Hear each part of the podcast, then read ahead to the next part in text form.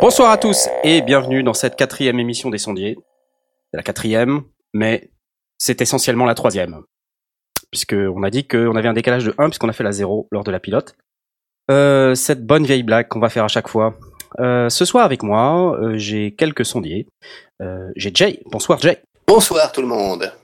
Membre d'Audiodramax, Oui, fondateur de la plateforme du même nom, réalisateur de Chimera. oui. comment ça va aujourd'hui? Ça va très bien. Quelles nouvelles depuis il y a 15 jours?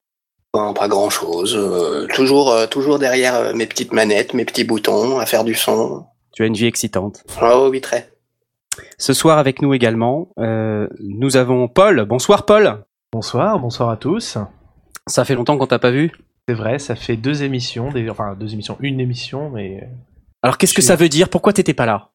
Pourquoi j'étais pas là? Parce que j'ai une vie très chargée, tout simplement, et Ah, voilà. Tu rigoles, t'es sondier, t'as pas de vie J'allais le dire. ouais. Mais Les sondiers, ils ont pas de vie, on- normalement. On, on bidouille du son, mais on a aussi une vie euh, professionnelle et personnelle hein, qui est très chargée. Donc euh, non, non, rien, pas d'inquiétude, tout va bien. Bon. Mais on est très content de t'avoir avec nous, comme d'habitude. Bonsoir et bienvenue. Ce soir également, nous avons Professeur Blast avec nous. Blast Bonsoir, Applaudissements. bonsoir. Ça va Blast? Ça va très très bien, oui. Alors ce soir, c'est euh, cognac. Ah, cognac. Ah, oui. Oui. Euh, c'est avec modération, bien sûr. Avec, avec euh, non, il y a juste un verre. euh, Juste pour un verre, oui. Il y en a, il y a- Un il y a trois heures d'émission, ça va, je vais le siroter. Ce que l'histoire ne dit pas, c'est la contenance du verre. C'est euh, le Ah, verre ah. d'un litre 5. Pomme de cognac, ça doit faire un peu mal quand même. Ouais. Ouais. Ce soir avec nous également, bienvenue euh, Blast. Ce soir nous avons Aurine. Euh, Applaudissements Aurine. Euh, bonsoir. Merci, merci. Voilà, c'est c'est fantastique, merveilleux. Euh, merci à tous d'être avec nous. Ah ouais. Oui, ouais, je, je, je me dis qu'on a vraiment une vie tellement excitante, les gens doivent se dire, mais c'est pas possible. Et, et je crois, en fait, ce soir, euh, mis à part moi, Knarf, euh, nous n'avons déjà- personne d'autre, malheureusement. Vous Ouais, vous rendez non. compte? Ça y est, la- l'émission Les Sondiers commence à être totalement abandonnée par les sondiers. Ils disent, ouais, je peux venir, je peux pas venir, etc. Bon, bref. Euh, ce soir, une émission dédiée euh, à l'audio en tout gratuit ou presque. Alors, euh, on a mis ou presque parce qu'évidemment, on s'est dit, ce serait quand même dommage de de pas parler de ce qui est vraiment pas cher et puis euh, de qui peut vraiment rendre service. Euh, donc, on s'est dit, on va rajouter ou presque et puis on parlera un petit peu de ces petites choses là parce que ça vaut le coup d'en parler. Mais avant toute chose, comme à chaque émission, les news du marché. Un jingle magnifiquement lancé par euh, mon ami Aurine. Merci Aurine. On n'est pas de quoi. Euh, alors dans les news du marché, cette semaine, enfin, depuis cette, euh, ces deux semaines, qu'est-ce qu'on a repéré? Blast? Tu commences? Oui, je peux. Euh, moi, j'ai repéré. en fait, c'est un rebond par rapport à l'émission de la semaine dernière. Euh, euh, ESI, qui euh, fait un certain nombre de- de- d'équipements de, sur le son, vient de ressortir sa, sa Maya 22 USB, qui est, qui est une, un revival de, de- de la précédente, et qui a euh, l'avantage, c'est qu'elle est pas chère. Donc, euh, on ne trouvait plus trop de, de cartes son en dessous des 100 euros euh, qui euh, travaillent en 24 bits. On a insisté sur le fait que 24 bits c'était vraiment très bien et si on pouvait se le permettre c'était vraiment mieux. Donc là on a une carte son qui vaut 87 euros, euh, qui a une entrée micro, euh, une entrée ligne stéréo, entrée instrument. Donc euh, ce qu'il lui faut, il y a l'alimentation fantôme pour alimenter euh, un, un micro euh, statique, euh, et puis les sorties classiques ligne et casque. Oui, donc c'est basique, mais c'est c'est vraiment le, c'est pas cher, c'est basique. C'est basique, mais ça et il fait y a boulot. absolument tout ce qu'il faut dedans pour pouvoir enregistrer un micro ou un instrument. Euh, et c'est en 24 bits, euh, ça va jusqu'à 96 euh, ou 96 kHz. Euh, c'est compatible Windows Mac, ça coûte pas bien cher, et donc c'est pour moi un truc assez sympathique. ESI Maya 22 USB. Voilà. Euh, bah écoute, c'est euh, c'est super. Qui d'autre? Jay, non? Bah moi, oui. Euh, Allez, vas-y Jay. Il y a 15 jours, on a parlé euh, de, de Zoom, donc de petits Ouais. euh, enregistreurs portables. Et il se trouve que le constructeur, qui est donc japonais, a sorti euh, une petite capsule à brancher sur un iPod, un iPhone ou un iPad, qui est tout simplement une, une capsule avec euh, donc un micro stéréo qui est pivotable, euh, qui s'appelle le Zoom IQ5, euh, avec euh, donc euh, une possibilité de mettre le micro en couple XY ou en mid-side, c'est-à-dire enregistré sur les côtés et devant. Mhm. Euh, pivotable à 90 ou 120 degrés euh, en fonction de, de, de, de, de la largeur de ce que vous voulez prendre, Ou 90 en fonction du pays aussi. ou 90 en fonction du pays, évidemment.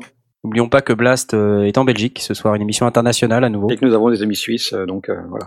qui nous écoutent, que nous saluons d'ailleurs. Nous saluons tous les amis suisses et surtout leur chocolat. Tout à fait. Donc le, le IQ5, euh, de IQ5, Zoom. voilà, qui comporte euh, donc un petit limiteur euh, et euh, un petit bouton euh, gain pour euh, augmenter ou diminuer le volume d'enregistrement. Euh, une petite prise casque aussi pour euh, pour mettre ben, ces petits écouteurs euh, compatibles euh, iPhone. Et euh, ça a l'air sympa, hein ça, ça peut être sympa. ouais. Il y a une, une petite application aussi euh, qui s'appelle euh, Hand Recorder et qui euh, émule l'interface d'un zoom. Et euh, la capsule est, est également pivotable euh, mécaniquement si jamais vous voulez euh, faire de la vidéo euh, en mode euh, paysage Mhm. et que vous voulez prendre le son euh, en même temps. Ça a l'air, ça a l'air intéressant. Alors, on voit de plus en plus de ces accessoires pour iOS, pour iPhone ou iPad. Ouais. Moi, le seul truc qui me, qui m'embête un peu dans ces trucs-là, c'est le connecteur là, Lightning. Lightning, ouais, quand ça on- se branche en Lightning. quand on regarde un peu sur le site, euh, le, le connecteur, euh, il se branche est à cette espèce de gros machin, donc l'interface, la Zoom, Mhm. qui vient se mettre dans le connecteur. Et ça me fait un peu peur, tu sais, en termes de si ça store ou quoi, parce que tu sais pas vraiment, euh, comme c'est pas une, une connectique qui est, euh, en tout cas, je la sens pas hyper fiable. C'est vrai qu'il faut manipuler ça avec précaution. C'est ça, Voilà, c'est ça, tu ça peux a pas, tendance à plier très facilement la capsule, si on fait pas attention. Mais cela dit, sur le concept, sur le principe, c'est hyper intéressant. C'est dispo en noir et en blanc, de ce que je vois. Ouais. Euh, et ça fait aussi euh, MS. Donc les euh, couples MS, c'est euh, ce sont des, des couples stéréo de microphones. Donc ça veut dire qu'il y a en fait deux capteurs à l'intérieur de la capsule, Ouais. si je comprends bien. C'est ça. Euh, et le couple MS, en fait, c'est une autre manière de prendre euh, du son en stéréo. Au lieu de prendre avec deux micros qui sont répartis euh, à 120 degrés ou enfin à 100 Ou à 90. euh, ou à 90 euh, comme comme on a l'habitude de faire. Euh, en fait, on a un micro qui est euh, qui est pointé sur la source à enregistrer et un autre micro qui est pointé vers le haut. Ouais. Et euh, ils sont en angle droit et euh, la manière dont on répartit l'image stéréo, c'est en changeant la phase du deuxième micro. Donc il y a dans le dans ce cas-là, on a il y a un micro qu'on appelle le mid et l'autre qu'on appelle la, la side. Et donc c'est la phase du micro side qui permet de définir, euh, enfin d'ouvrir ou de fermer l'image stéréo. Et c'est assez euh, intéressant comme technique. C'est un peu plus, de, de mon expérience personnelle, je ne sais pas si vous avez déjà euh, utilisé des couples MS, euh, mais en microphonie, quand on utilise un couple MS, pour moi, l'image stéréo est beaucoup plus large sur un MS que sur un couple classique euh, euh, qu'on qu'on utilise à 90 ou à 120 Ouais, 120, degrés. Je ne sais ouais, pas ouais. si vous avez eu euh, ce type d'expérience parmi les sondiers. C'est su- c'est super pratique quand on veut faire des interviews euh, sur des sur des conventions, des choses comme ça, parce Mhm. que euh, on a vraiment le son direct du. Donc moi j'utilise ça sur mon, mon Zoom euh, H2n qui a aussi la, la Mhm. même fonction. Euh, ça permet d'avoir vraiment le, le son de la personne qui est interviewée euh, extrêmement clairement. Et pour Mhm. autant on a le side, donc on a le bruit d'ambiance et on peut doser ce- cette quantité d'ambiance euh, de manière très pratique et très intéressante. Ah, ok. Et le side, il me semble que ça doit être un micro bidirectionnel pour que ça marche. Ouais, c'est ça. Oui. C'est ce que j'allais dire. ouais. C'est un micro en 8, euh, c'est une figure de 8 sur le Figure côté. de euh, 8, ouais. Ouais. Mais on peut le faire avec n'importe quel euh, couple de micros du moment qu'on a au moins un cardioïde et un bidirectionnel. Tout à fait, on peut le faire soi-même, ouais. Ou, ou un directionnel à la place du cardioïde. Ou un directionnel, enfin, ou n'importe quelle directivité euh, fait l'affaire. Ouais. Il faut juste pas un omni, sinon je sais pas trop d'ailleurs, jamais essayé ça. De manière à ce que on puisse utiliser un couple MS. euh. Donc très intéressant ce petit euh, IQ5 ou IQ5. Ouais, alors le seul truc, c'est qu'il vaut 100 euros. Ah. Et que pour 100 euros, ben, on a un Zoom H1 Mhm. qui, à mon sens, est beaucoup plus intéressant euh, Mhm. que, que ce petit accessoire. Donc en termes de placement de gamme, il est quand même un peu cher, Ouais. si je comprends bien. Par contre, D'accord. question bête, euh, qui dit euh, iPhone dit euh, Android ou pas du tout? Non, pas du tout Android. Pas du tout. Bah, à C'est cause du connecteur, ouais. Ouais, parce que voilà, connecteur c'est iPhone. c'est en Lightning, donc euh, voilà. d'accord. C'est breveté Apple. Merci. Apple. D'accord. Super. Ben, merci beaucoup. Bah. Euh, donc le IQ5, 87 euros. Euh, non, Non, ça c'était le ça, SI c'est le Maga SI, 22 USB, 98 87 euros. Et le Zoom IQ5, 98 euros. Euh, voilà. Dans, pour terminer avec les news du marché, alors évidemment avec le, le NAM qui, euh, qui a eu lieu il y a déjà quelques semaines, euh, je pense que les fabricants sont un peu calmés là. Ils ont, ils ont sorti euh, le grand jeu. donc ils, ils se préparent pour la musique Messeux de Francfort. Je crois que c'est que ça a lieu bientôt. J'ai plus les dates en tête, mais je crois que c'est courant mars. Euh, donc évidemment, ce- ces deux grands salons qui sont extrêmement rapprochés ne donnent pas beaucoup l'occasion euh, aux fabricants de sortir des nouveautés entre les deux salons, parce que ça fait sinon beaucoup de choses à faire. Euh, par contre, ce que j'ai repéré euh, et qui est sorti, qui a fait beaucoup beaucoup de buzz ces dernières semaines, c'est euh, les nouveaux systèmes de Roland qui s'appellent AIRA, A-I-R-A. Euh, et donc, qu'est-ce que c'est que ce truc-là? C'est une, une gamme de produits, de nouveaux produits que, que Roland vient de sortir et qui, euh, en fait, comporte quatre produits différents avec euh, une ligne euh, esthétiquement euh, qui, qui surfe sur les mêmes principes, sur les mêmes bases. Donc, en fait, il y a une TR8 et une boîte à rythme. Et ce que c'est, c'est une reproduction modélisée. c'est ce que Roland dit, une reproduction modélisée de la TR808 et de la TR909 pour ceux qui connaissent. Et on a une TB3 euh, qui est une basse, un System One qui est un synthétiseur, et le dernier, je me rappelle plus ce que c'est. Euh, c'est un voice, euh, c'est Voice un, processeur ouais. de voix. euh, c'est un processeur de voix dont je, donc j'ai perdu le nom. Professionnalisme. Mais ça fait ça fait pas des, des années déjà qu'on a des TR-808 et 909 qui existent?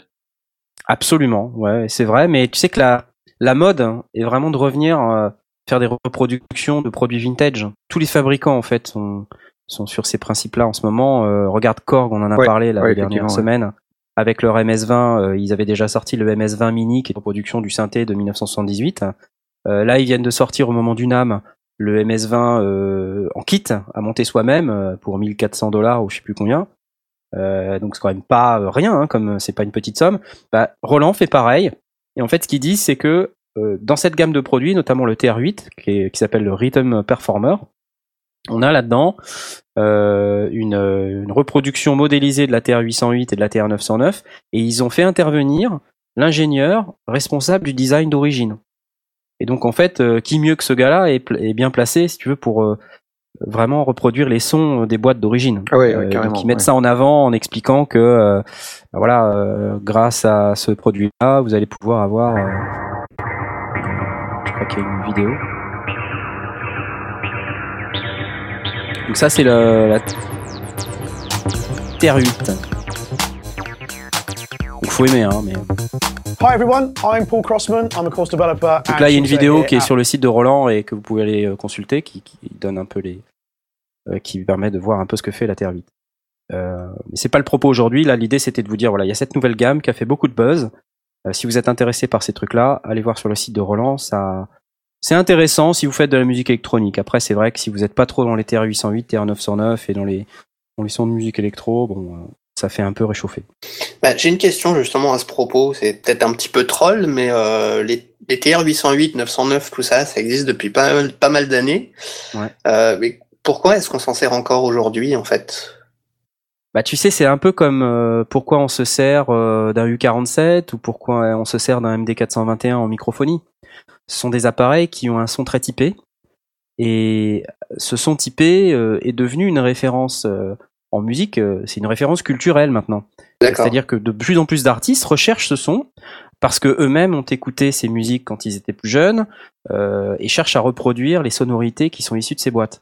Donc euh, c'est une tendance vraiment que sur le, vers lequel le marché évolue. Euh, ça a toujours été. euh, C'est sûr que là, on a avec YouTube et le marketing qui s'est développé autour de ces produits, euh, ça se voit plus qu'avant, mais euh, c'est une tendance qui existe depuis toujours en fait. Mais t'as raison. Pourquoi euh, pourquoi on l'utilise encore? On peut se demander. Mais surtout quand on pourquoi, regarde, ouais, pourquoi Roland veut réémuler son propre, euh, ses propres euh, synthés, quoi? Alors Bah- qu'il pourrait très bien rem- remettre euh, carrément le TR-808 ou. euh, C'est une bonne question.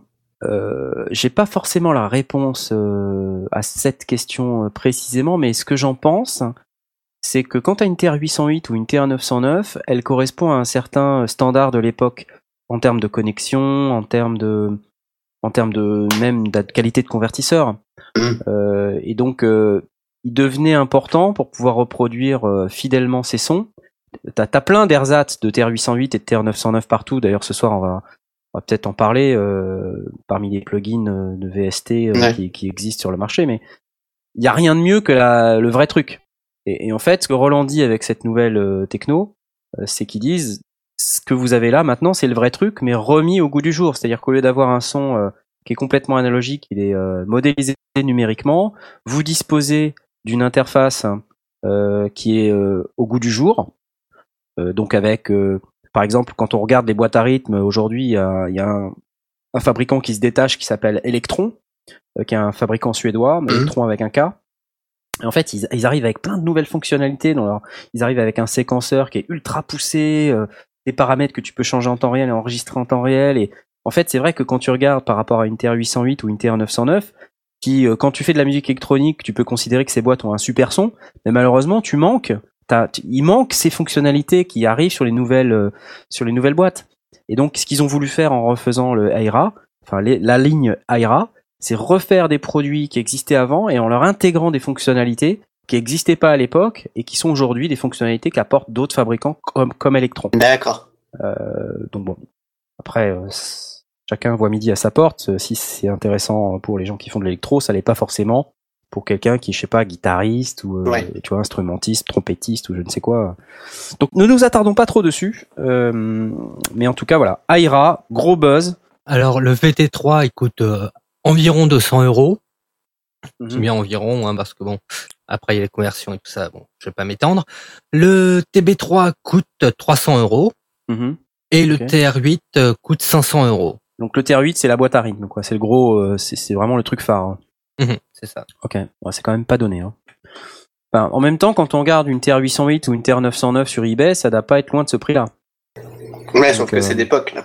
C'est d'époque et par contre l'entretien de ces machines, euh, plus on, plus ça va, plus c'est difficile. Ouais.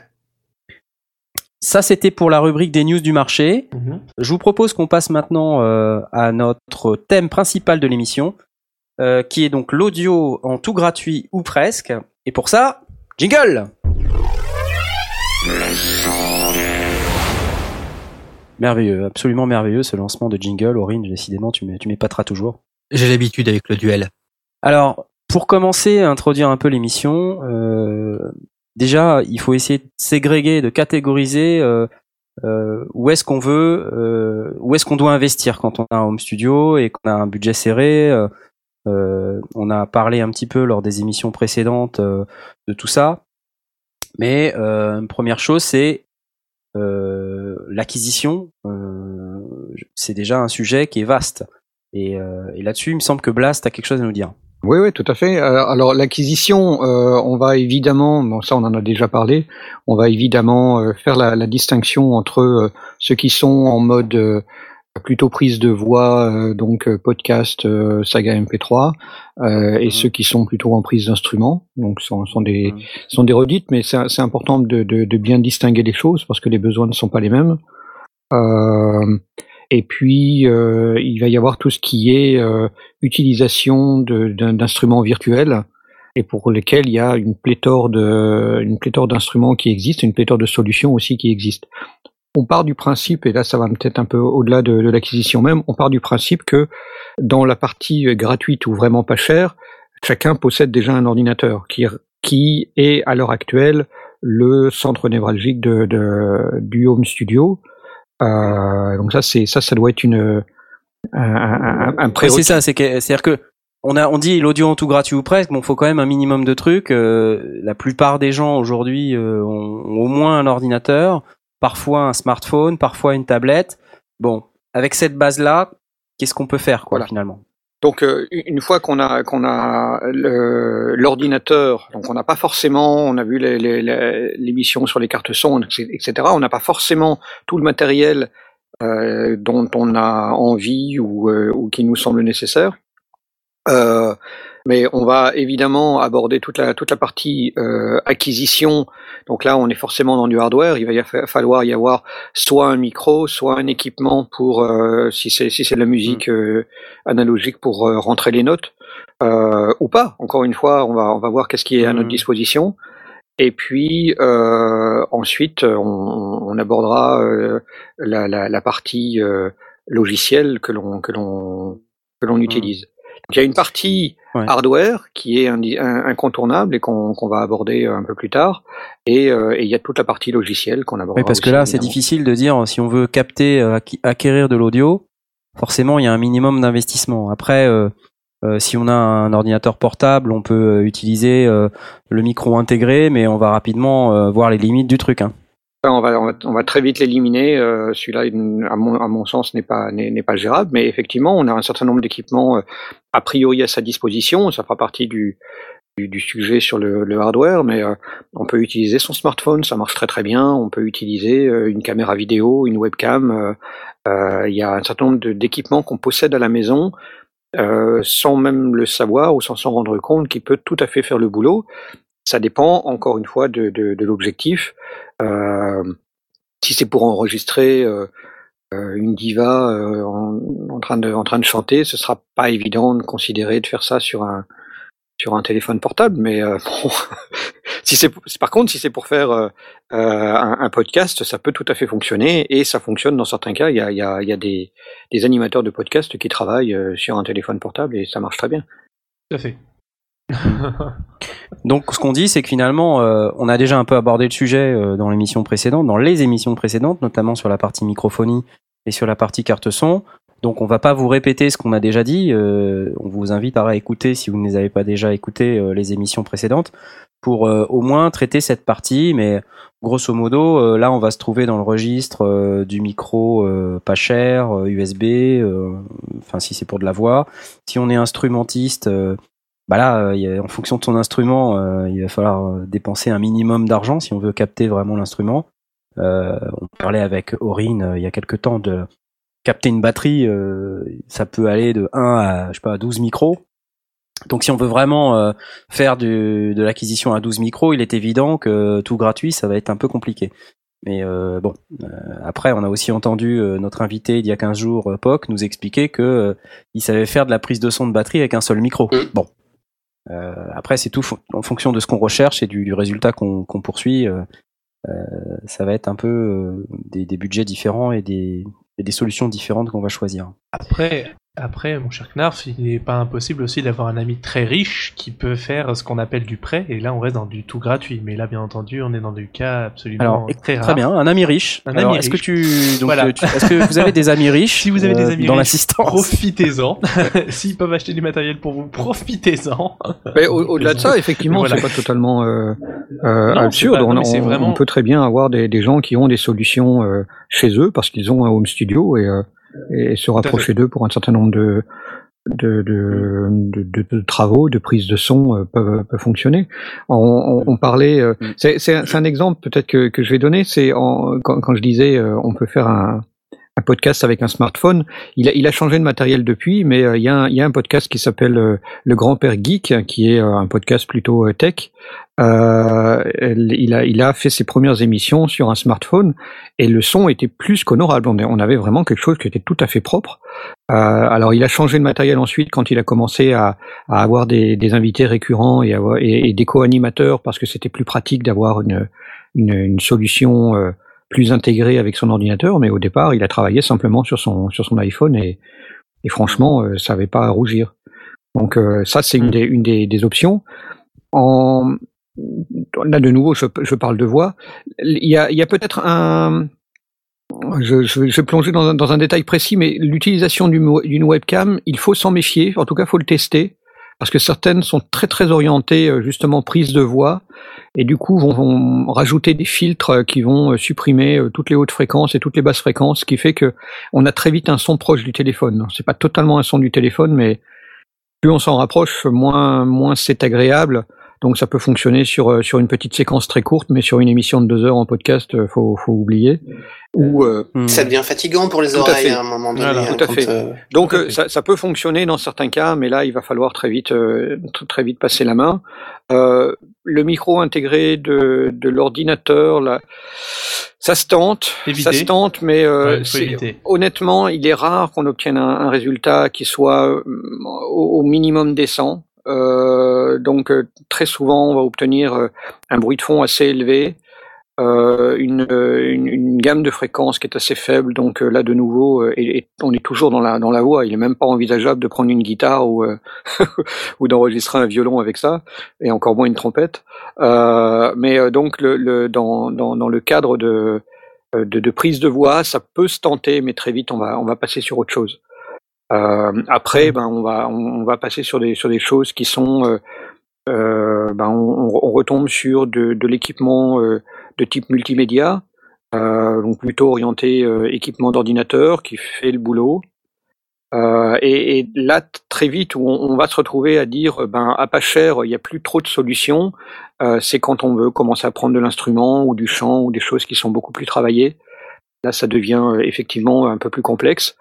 Mais euh, bon, on peut se tourner vers, euh, vers l'occasion. Mais je te- je te- je t'interromps là. Du coup, euh, imaginons que ça soit l'effet qu'on recherche si on veut faire de la musique. Euh, le micro de la webcam qui sonne téléphone, ça peut tout à fait faire l'affaire si c'est vraiment l'effet qu'on recherche. D'ailleurs, il y a des gens qui, euh, qui se démènent pour rendre leur son le plus crade possible pour qu'il Ouais. sonne comme ci ou comme ça. Tout à fait. Donc ça peut très bien être Oui, ça peut être une démarche artistique. euh, Absolument. précise. J'ai une question, par contre, justement, là, j'en parlais en rigolant en disant si vous avez un ami riche, mais j'ai une question, et n'est-il pas possible, comme je veux dire, différentes, euh, enfin, quand on veut louer une caméra, il est possible de louer une caméra via des, euh, des, des magasins spécialisés dans la location de caméras. Euh, niveau de prise de son, est-ce qu'il n'existe pas aussi, pour si on n'a pas beaucoup de moyens, mais qu'on a besoin temporairement d'un Oui, oui, existe, la location, ça bien sûr. existe. Oui, oui, tout à fait. Ça existe. J'ai des copains qui font ça, euh, qui, euh, qui ont une entreprise de comment de de de, ben de, de production de, de films d'entreprise. Et Mhm. de temps en temps, il leur manque un un petit micro euh, directionnel pour euh, pour la pour la prise de son euh, en interview ou euh, pour présenter les gens qui qui, qui interviewent. Et ben, régulièrement, ils vont, ils vont dans une boutique, ils louent ça pour le week-end, et puis, puis voilà. Puis Ouais, ça se sur, un, sur projet, c'est même recommandé si on veut, si on veut du, un, matériel euh, euh, bien particulier ou, ou d'une certain, d'un certain niveau de gamme. Bon, évidemment, euh, si c'est pour le louer tous les week-ends, ça va pas le faire, mais ou, euh, ou ça va revenir assez cher. Mais si c'est pour un pour un pour un projet particulier, euh, ce sera de toute façon nettement moins cher. Alors, il faut il faut contrebalancer aussi avec le fait de savoir s'en servir. hein. Si c'est un appareil qu'on qu'on n'a jamais manipulé, bon, un micro en général c'est pas trop compliqué, mais il faut quand même un minimum d'expérience euh, parce que sinon on va on va perdre pas mal de temps à à à apprendre ne serait-ce que le placement ou, euh, ou, à, ou à le brancher ou à ne pas oublier de, de brancher l'alimentation fantôme euh, parce Mhm. qu'on n'a pas l'habitude d'utiliser un micro statique et on ne sait même pas que ça existe. Euh, donc oui, il faut une fois qu'on connaît son matériel et sur des, pro- des projets précis, c'est même recommandé. D'accord. Voilà, on est quand même dans le dans le ou presque de l'audio en tout gratuit ou presque. Mais c'est lié au fait à la catégorie dans laquelle on est, c'est-à-dire capter de l'audio, enregistrer vraiment de l'audio. Ben forcément, euh, il faut quand même un peu de matériel pour enregistrer, donc euh, on est vraiment dans le ou presque. quoi. On est quand même un peu obligé de dépenser un tout petit peu d'argent pour pouvoir arriver à ses fins. Tout à fait. Maintenant, on peut faire de l'audio sans enregistrer quoi que ce soit Mm. aussi. Mm. Euh, et là, on va rentrer dans une catégorie d'usage euh, qui est assez répandue euh, et qui et qui permet de générer complètement de l'audio. Donc, soit c'est de la musique, soit c'est du bruitage, soit c'est, enfin, ça peut être plein de, plein de choses. hein. Mm. Euh, et à ce moment-là, on rentre dans un monde euh, qui est plutôt un monde logiciel, euh, là pour le coup. Là, on parlait du matériel, mais dans le monde du logiciel, on va retrouver un certain nombre de solutions qui sont euh, euh, gratuites ou quasi gratuites Mm. euh, et qui ont euh, un résultat qui donne un résultat qui est tout à fait honorable. Tout à fait. Euh, donc là, on va rentrer plutôt dans la catégorie une fois qu'on est dans la dans la partie captation euh, et qu'on a enregistré son signal euh, ou qu'on veut le générer. euh, à ce moment-là, il va nous falloir ce qu'on appelle une euh, une station de travail audio numérique ou la fameuse DAO, comme on l'a appelé euh, plusieurs fois. Et donc là, il y en a plusieurs euh, catégories. Il y a évidemment les dinosaures du marché qui coûtent très cher, dont on a déjà parlé. Donc c'est les Cubase, les Pro Tools, les Logic, euh, j'en passe et des meilleurs. Euh, il y a des challengers euh, qui sont beaucoup beaucoup moins chers, Euh, on a parlé un peu de Reaper lors d'une précédente émission. Je crois que Jet, toi, tu utilises Reaper euh, à mort. Ah mais euh, c'est même- mon outil de travail depuis euh, trois ans, quelque chose comme ça, ouais, donc euh, je m'en sers énormément. Et euh, je crois que je l'avais dit aussi à un moment donné. Aujourd'hui, en fait, ce logiciel est tellement modulaire, modulable, que euh, je ne m'en sers Mhm. plus aujourd'hui de la même façon que je m'en étais servi quand je l'ai découvert. Mhm. C'est dire à quel point. Alors, ça fait quoi? Euh, Explique-nous, qu'on en sache un peu Alors plus. en fait, Qu'est-ce que ça fait? bah, ça fait euh, exactement la même chose qu'un Pro Tools. Ouais. Euh, le truc, c'est que euh, il peut, il peut s'adapter à, à nos habitudes, tant au niveau graphique, au niveau interface, placement des boutons, que au niveau gestion de projet, gestion de fichiers. Euh, traitement du son, parce qu'il y a aussi des plugins qui sont fournis avec, qui sont, euh, ma foi, euh, très euh, très corrects, hein, et pas à rougir non plus de la qualité de, des plugins de, de Reaper, et, euh, et qui, à mon sens, euh, ben, convient parfaitement aussi bien aux débutants qu'aux professionnels. Et euh, je crois même qu'il y a, il y a quelques je crois que Mitch euh, se, se sert euh, de, de, de Reaper euh, d'une manière fait, ouais. professionnelle. Alors ça, par contre, je, je, je suis Confirme, pas sûr. je Ouais, tu confirme. confirmes? Je confirme. Ok, donc franchement, il y a, il y a vraiment pas à rougir de de de, de, de ce logiciel. C'est un produit sérieux. C'est un hein, produit c'est qui est vraiment dit. très sérieux. Et euh, il y a toute une communauté euh, qui est derrière, qui, euh, qui propose euh, des tas de trucs. Et euh, je voudrais parler, euh, si, si tu me le permets, Knarf, d'un d'un monsieur qui s'appelle Reno- Renaud Mello, R-E-N-O, plus loin Sur Audiofanzine. M-E-2-L-O-W, sur Audiofanzine et euh, sur le forum euh, de Reaper.fm, si je dis pas de bêtises, ouais, euh, qui, euh, qui a créé une, une interface graphique pour Reaper, euh, spécialement réservée aux, aux débutants. Et il a une chaîne YouTube que je vous invite euh, à aller voir et à vous abonner parce qu'il poste euh, régulièrement du contenu dessus. Oui, il y a plein de petits tutoriels euh, pour expliquer bah, comment fonctionne le logiciel, comment fonctionne son, sa propre interface, comment est-ce qu'on s'en sert, et si jamais on en a plus besoin ou qu'on veut aller plus vite, comment est-ce qu'on change les boutons, comment est-ce qu'on change le menu, euh, et, et- et j'en passe, et, et bien d'autres. Ouais, c'est c'est une référence, c'est une sommité dans le monde de, de Reaper en francophonie. Il est incroyable. Et il est belge, si je ne dis pas de bêtises. C'est possible. Renaud Mello. Donc une deuxième sommité, donc après toi, Blast. Mais moi, sur Reaper, je manque d'expérience. Donc je poste la, la chaîne YouTube de Renaud Mello là sur Twitter. J'en profite pour vous dire, euh, comme d'habitude, que si vous avez des, des questions euh, sur euh, euh, à propos de notre émission et à propos du thème l'audio en tout gratuit ou presque aujourd'hui, n'hésitez pas à aller sur Twitter, euh, à tweeter avec le hashtag dièse les sondiers, euh, L-E-S-S-O-N-D-I-E-R-S, tout attaché. On garde un œil sur Twitter. Euh, on vous promet pas de répondre immédiatement, mais en tout cas, on, on garde un œil dessus. Alors, justement, D'ailleurs, à ce sujet, euh, ju- juste avant de repartir, je, je vais, euh, je vais en profiter pour euh, parler de, du, du Twitter. Euh, Bardil qui nous, nous indique euh, euh, qu'il a fait, il a enregistré hier le, le duel de, de Synops Live sur un micro intégré de son MacBook Pro. Donc, Mm. comme quoi, c'est possible. Puis j'étais euh, j'étais à l'écoute et ça, ça allait. Oui, tout à fait. Juste, justement, j'en profite également aussi pour répondre à Johan Poulain qui nous a écrit sur Twitter. Donc oui, par exemple, Reaper a la possibilité de faire est un logiciel de prise de son, d'enregistrement et de mixage. Alors la question après que Jay va répondre tout simplement, je pense, est-ce qu'il est gratuit ou pas cher? Ou euh, voilà, quelle, quelle est la propriété de, de Reaper par rapport à ça?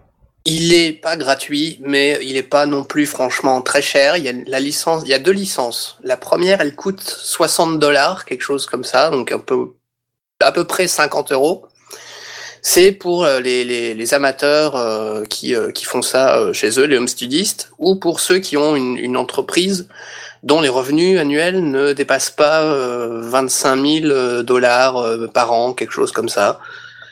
Et euh, si par exemple on est un gros studio et qu'on fait euh, et qu'on génère euh, énormément de revenus, là on a une deuxième licence, mais qui elle est à 225 dollars. Euh, Mais ce qu'on dit, c'est on est en train de parler de gars qui, qui gagnent plus de 20 000 dollars ou 25 000 dollars par an.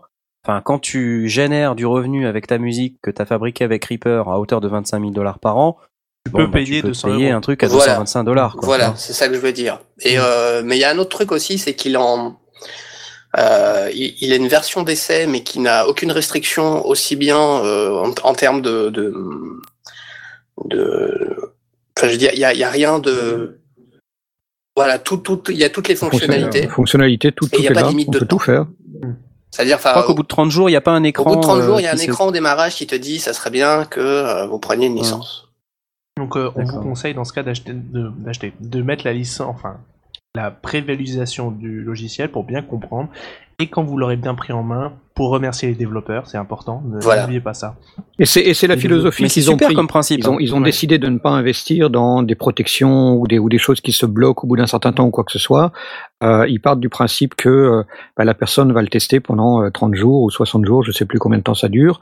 Au bout d'un certain temps, il va avoir un ice screen qui va lui dire euh, bon bah voilà, on a on a dépassé le, le, le temps, ce serait sympa de, de le faire, mais il n'y a pas de blocage, il n'y a pas de le, le logiciel ne s'arrête pas. Et, euh, et bon, bah, si on est vraiment sans le sou, ben on va continuer à s'en servir pendant un certain temps. Mais dès, dès que dès qu'on est capable, on, on a forcément envie de remercier les développeurs pour le pour le travail énorme. C'est ce que je faire en fait. Au tout début, je m'en suis servi vraiment euh, gratuitement pendant pendant quelques mois, cinq ou six mois. Et puis à un moment donné, je me suis dit, bah, pourquoi pas quoi. Je veux dire, c'est c'est bien ce qu'ils font. Il y a des mises à jour excessivement régulièrement. Tous les mois, il y a y a, des, des nouveaux euh, des nouvelles mises à jour. Et la licence, euh, la, la première licence, euh, elle est valable dans la version N plus 1. C'est-à-dire que moi, quand je l'ai acheté euh, en version 3, là, ils en sont à la version 4.6. Et euh, toutes les versions que j'ai eues, je les ai eues gratuitement. Et je ne paierai que quand Reaper sera en version 5, en fait. Alors, en fait, là, je suis sur le site et effectivement, ils disent euh, donc le site c'est reaper.fm. FM, ouais, donc j'ai posté le lien euh, sur euh, sur Twitter. Mais ce qu'ils disent, là, on est en version 4.591, qui est paru le 17 janvier, donc c'est assez Ouais. récent. hein. Euh, et euh, quand tu regardes euh, cost, not so much, donc c'est rigolo. Effectivement. Et ils disent, euh, quand t'achètes euh, aujourd'hui, tu as les updates jusqu'à la version 5.99. Donc là, on est en 4.591. Donc déjà, j'imagine le, le rythme des versions. C'est ça. euh, 4.591, laisse tomber. C'est-à-dire qu'ils ont déjà fait 591 versions de la 4. Mm. Bonjour. Euh, et donc là, ils vont jusqu'à, avec les 60 dollars euh, qu'on paye, euh, on a droit aux upgrades jusqu'à la 5.99. C'est quand même assez énorme et c'est assez rare que quand tu achètes une version d'un logiciel, une version majeure en général, tu t'arrêtes à cette version majeure. Mm. Eux, ils vont une version plus Ouais. loin. Alors, ce qu'on disait aussi, c'est comme il n'y a pas de protection, euh, évidemment, on peut utiliser euh, tant qu'on veut avec le NAC screen euh, qui est assez pénible au bout de 30 ou 60 jours. euh, bon, mais c'est vrai que quand on n'a pas d'argent et quand on, quand on en fait une utilisation occasionnelle, euh, on n'a pas forcément envie de s'acheter un logiciel qui coûte cher. Déjà, il y a la frustration euh, liée au fait qu'on ne sait pas forcément s'en Ouais. servir, euh, même au bout de 30 jours. hein. Enfin, faut pas, Faut pas se leurrer. C'est des logiciels très compliqués. hein. Euh, donc, il faut lire beaucoup de manuels, il faut aller euh, sur les forums, il faut se renseigner sur Internet, savoir comment ça marche, regarder avec d'autres gens, euh, se- faire donner des avis, se faire aider. RTFM. Et RTFM, read the fucking manual. Et donc c'est assez compliqué quand on démarre sur ce genre de logiciel. Donc c'est vrai que Reaper, c'est un, un excellent compromis. C'est vrai que quand on regarde ce logiciel, il est plein de fonctionnalités. C'est vraiment hallucinant hallucinant. tout ce qu'on peut faire avec. C'est Et c'est un vrai, un vrai super truc euh, qui, qui coûte presque rien et qu'on peut utiliser gratuitement pendant un certain temps. Mais évidemment, c'est pas gratuit. Euh, il faut l'acheter. Euh, une fois qu'on a qu'on l'utilise vraiment, euh, il faut, faut quand même l'acheter. Donc euh, 60 dollars, c'est pas, ça va pas très loin. moi, c'est 50 euros. quoi. Voilà, ça fait une cinquantaine d'euros. euh, Enfin, pour 50 euros, vraiment, on a un truc euh, qui, est, qui est exceptionnel, quoi. Mais euh, Donc, à. Juste une question, tout simplement. Là, on parle de prix, on a parlé également du fait que le logiciel était entièrement malléable. Mais est-ce qu'on peut faire une petite liste pour, euh, je pense, nos auditeurs, des fonctionnalités présentes dans un logiciel tel que Reaper euh, Parce que on parle effectivement de la prise de son, du mixage, mais est-ce qu'il y a d'autres euh, Quand on parle des plugins, enfin, traitement du signal, enfin, ça reste extrêmement généraliste. Mais est-ce que si, si Jay, vu que tu le connais bien ce logiciel, est-ce que tu peux rentrer peut-être un peu plus dans les détails? Enfin, je sais pas. hein.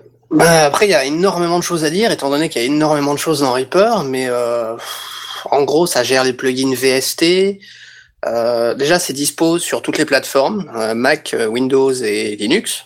D'accord. Mais je crois que Linux, faut euh, le- le- comment ça s'appelle Wine, Wine. Wine, ou Play on Linux. voilà.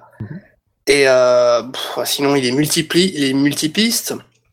Euh, y a- alors les, les pistes qu'on peut mettre dedans, c'est limité. hein, Il n'y a pas de, il y a pas de limite de pistes.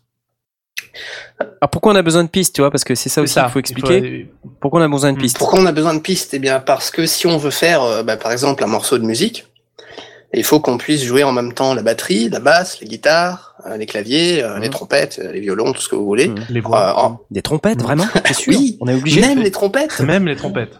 Mince. les accordéons aussi. enfin, Oh oui. Tout ce que Ah, vous vraiment, on voulez. est vraiment obligé Non, oh non. On n'est pas obligé. C'est ça qui est fort aussi.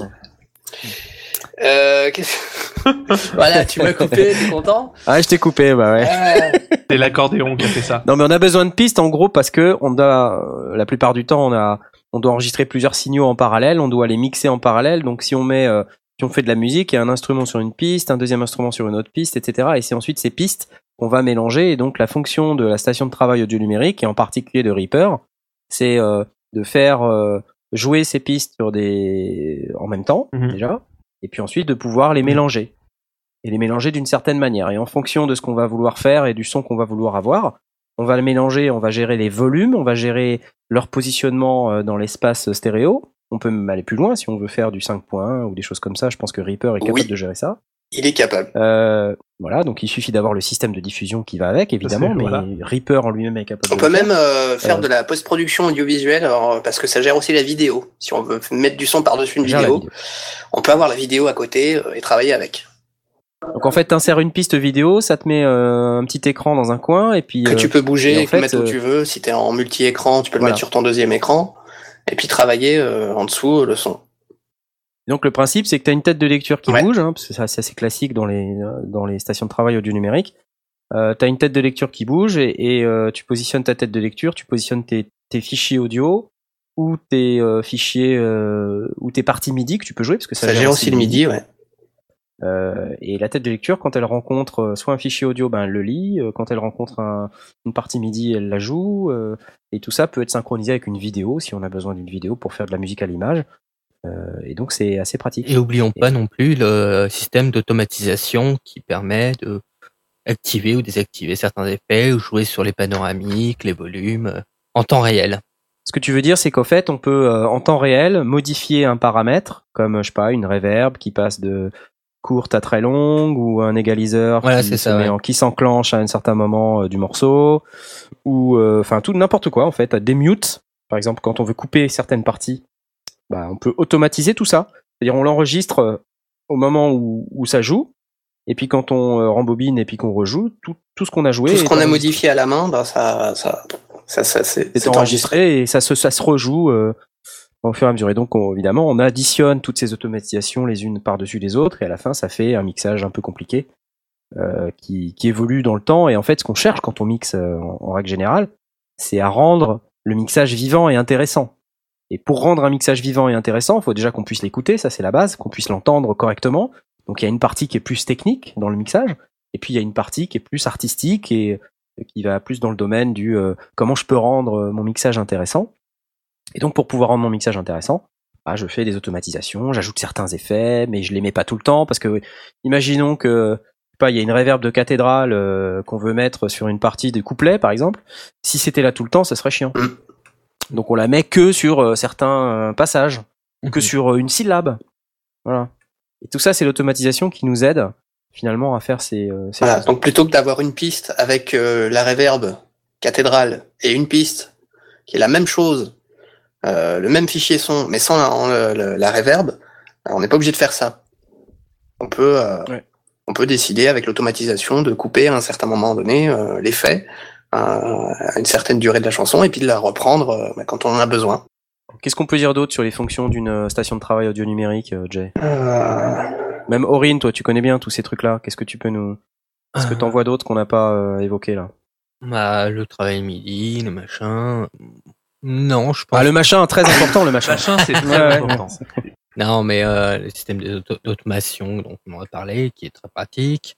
Euh, le travail en MIDI qui peut être aussi très important euh, dans certains morceaux. Il y a le support des plugins dont on n'a pas parlé. Oui. Tout à fait. Euh, donc, alors, pour euh, faire court, et certains de nos auditeurs nous excuseront s'ils connaissent déjà tout ça par cœur, mais euh, on s'adresse aussi aux débutants. Euh, les plugins, c'est quoi? Il y en a de plusieurs types. Euh, Il y a des plugins d'instruments, il y a des plugins d'effets. Et euh, ils arrivent dans un format particulier. C'est-à-dire que n'importe quel développeur sur le marché peut pas venir avec son format, parce que sinon, évidemment, on peut pas insérer son effet qu'on cherche à vendre dans n'importe quelle station de travail audio numérique par exemple dans Reaper, dans Cubase, dans Pro Tools, dans Logic, etc. Donc, il y a des formats sur le marché euh, qui existent. Un des plus connus est le format VST, qui est un format qui est une propriété de Steinberg. Steinberg, qui est l'éditeur de Cubase, a créé ce format qui est devenu extrêmement populaire. Euh, Il y a le format AU euh, pour Audio Unit, qui est plutôt un format Apple. Euh, Il y a les formats euh, le RTAS. le RTAS qui est un format euh, Pro Tools, Mhm. euh, mais qui est progressivement remplacé par un autre format dont je me rappelle pas le nom. Le RTAS. Ah, C'est le. AAX. Le voilà, le, le- c'est ça, merci. Le, le format, le remplaçant du RTAS, c'est le AAX. Parce qu'il me semble que c'est dans Pro Tools 10 ou 11 qu'ils ont changé le format. Ils sont spécialistes de ça chez euh, chez Avid. Ça, tu rachètes. Euh, soudain, ils changent les formats et euh, tu rachètes tout Ouais. ça, ouais. Classique. Et euh, Reaper gère Bon. aussi les plugins en JavaScript. En, oui, en JavaScript, Ah, intéressant. ça me semble. Les plugins en JavaScript. sur du son? Euh, ouais. Intéressant. ça, je, je Ouais, vous moi aussi, débarque. j'ai un petit peu de mal à comprendre, mais, euh, mais pour... C'est un truc qui se fait assez souvent, ça, surtout dans le jeu vidéo, en fait, j'ai du... pour gérer certaines ambiances euh, dans des pièces, etc. Ah, Ouais. d'accord. Ah, ça veut dire, ah, ça C'est veut dire en gros ça. que ça gère par exemple l'espace. euh, enfin, j'ai du mal à imaginer quand même. Voilà, c'est ça. C'est euh, imaginons que voilà sur une carte, il y a un point qui dit tiens à ce moment-là, il y a une reverb qui s'active. D'accord. Puis hop, en fait, en gros, c'est JavaScript qui va gérer à activer la reverb. Et... D'accord, ok. Ok, d'accord. Je, je voyais mal. à- Juste pour avoir aussi une petite idée, Aurine et Velvan, pour vos créations et pour Knarf aussi également, pour combien de pistes Ouais. avez-vous pour faire par exemple un de vos épisodes, à peu près? Ben, je vais te dire ça tout de suite parce que j'ai Reaper d'ouvert. C'est parfait. Moi, j'ai une soixantaine, soixantaine faut de pistes. s'imaginer ouais. que sur chaque piste, comme on l'avait bien dit tout à l'heure, il y a donc un rôle dédié par piste, c'est-à-dire un rôle pour la voix, un rôle pour euh, un instrument Mm. X, euh, etc. Et tout assemblé. Ouais, après, t'as des types de pistes différentes. Ah t'as, oui. des, pistes qui host, euh, enfin, qui hébergent, pardon, des fichiers audio. Euh, t'as des pistes qui, euh, qui sont des pistes d'effets. Donc, il y a, rien dessus. euh, Mhm. Il y a pas de, il y a pas de fichier ou il y a pas de truc, mais c'est un, c'est une piste qui sert à rentrer un autre Mhm. son dedans et qui va cracher un son avec effet. Euh, t'as plusieurs types de pistes. T'as des pistes instruments parce que j'ai des sampleurs et je fais mes ambiances avec un sampler. Euh, donc moi j'arrive facilement à 60 pistes, mais je suis un fou furieux. Alors, euh, je suis plus fou furieux que toi. Moi, j'arrive à mon grand maximum. Je crois que ça a été 116 pistes. Ah oui, sans cesse. Ah, moi, je suis un fou furieux oui. parce que j'ai une piste par bruitage. Ah, ouh, d'accord. Ah ouais, Oula, oula. ok, effectivement. Je fais un peu pareil, ce qui fait que le, le dernier épisode de Red Look que j'ai sorti, il a 61 pistes. Effectivement. Ouais, Ouais, c'est pas étonnant. hein. C'est pas étonnant. Pas étonnant. Et voilà, c'est pour vous donner à peu près une idée de des possibilités qu'on peut avoir dans ce genre de logiciel, c'est d'avoir au moins une soixantaine, Hmm. voire plus de pistes pour gérer, bien entendu, euh, une- un seul fichier audio Ouais. au final, en fait. Alors moi, hum, je range mes pistes dans des répertoires. Mhm. Euh, Ouais. Alors il y a beaucoup de stations de travail audio numérique qui proposent des pistes, bah, comme comme a dit Knarf, des, des pistes instruments, des pistes MIDI, des pistes dossiers, euh, des pistes auxiliaires. Dans Reaper, une piste, euh, c'est une piste. Et puis euh, si tu veux t'en servir comme piste auxiliaire, bah tu la tu, la configures pour que ce soit une piste auxiliaire. Euh, si tu veux faire un dossier, bah tu mets tu, fais glisser avec ta souris une piste sous sous le petit emplacement dossier et hop ça devient une piste dossier. Euh, T'as t'as pas besoin de choisir le type de piste que tu veux. Euh, tu, tu peux mettre Ça se fait, Ça se fait ça automatiquement. se fait quasiment tout seul, quoi. voilà, ça. tu, tu, tu crées une Ah, piste bien, et ça. puis si tu veux mettre du MIDI dessus, ben ça va se transformer en piste MIDI euh, sans, sans que tu choisises euh, de le faire. D'accord. Et donc là, en fait, euh, on est en train de dire, on était en train de parler des formats, mais Reaper, il supporte le Il VST. supporte le VST. Euh, ah, J'ai encore la... Euh, une question bête, euh, Belvorn, parce que moi Oui. je ne connais pas, je connais pas très bien à ce niveau-là. Mais est-ce que Reaper fait de, fait du trigger en fait? Du trigger. Qu'est-ce que tu appelles trigger? C'est-à-dire en fait transformer un signal audio en MIDI. Ah, Euh, la par- conversion de format. Enfin, euh, En fait, c'est que, par exemple, je vais te prendre un exemple très bête pour une batterie, genre euh, enregistré en piste par piste, genre euh, le, euh, par exemple le bruit de grosse caisse enregistré ne convient pas, on reprend en fait euh, la, la piste et on convertit en fait chaque coup en coup midi en fait. Ah oui, oui, ça c'est Hmm. possible. Comme ça, tu changes possible. tous les sons de ta batterie pour sonner comme euh, comme drum theater, Oui. c'est ça? À peu près, ouais. Ou en mieux. ou en mieux. Ou en mieux. C'est le conseiller. Bien mieux évidemment. Quand s'agissant de Aurine, euh, Une, question. Twitter, euh, Jay, tu as peut-être pas la réponse, mais, euh, mais en tout cas, elle est, elle est intéressante. Euh, le, le logiciel est-il entièrement graphique? Un non-voyant peut-il le gérer avec son système vocal? Est-ce que tu sais ça? Hmm, ça c'est une bonne question. Je crois que je crois que c'est possible. Je crois qu'il y a euh, il y a un plugin. Euh, faut, faut, faut voir à mon avis euh, dans, dans la communauté Reaper, il y a un plugin qui permet la lecture, euh, enfin de, de des textes et des euh, et des de l'interface via une machine euh, une machine spéciale. Mais il faut un plugin pour ça, qui est gratuit, qui est libre. Euh, il faut voir avec la communauté. Je crois que c'est possible. Je suis pas sûr par contre, mais euh, mais j'ai j'ai entendu parler que, que que ça pouvait être possible.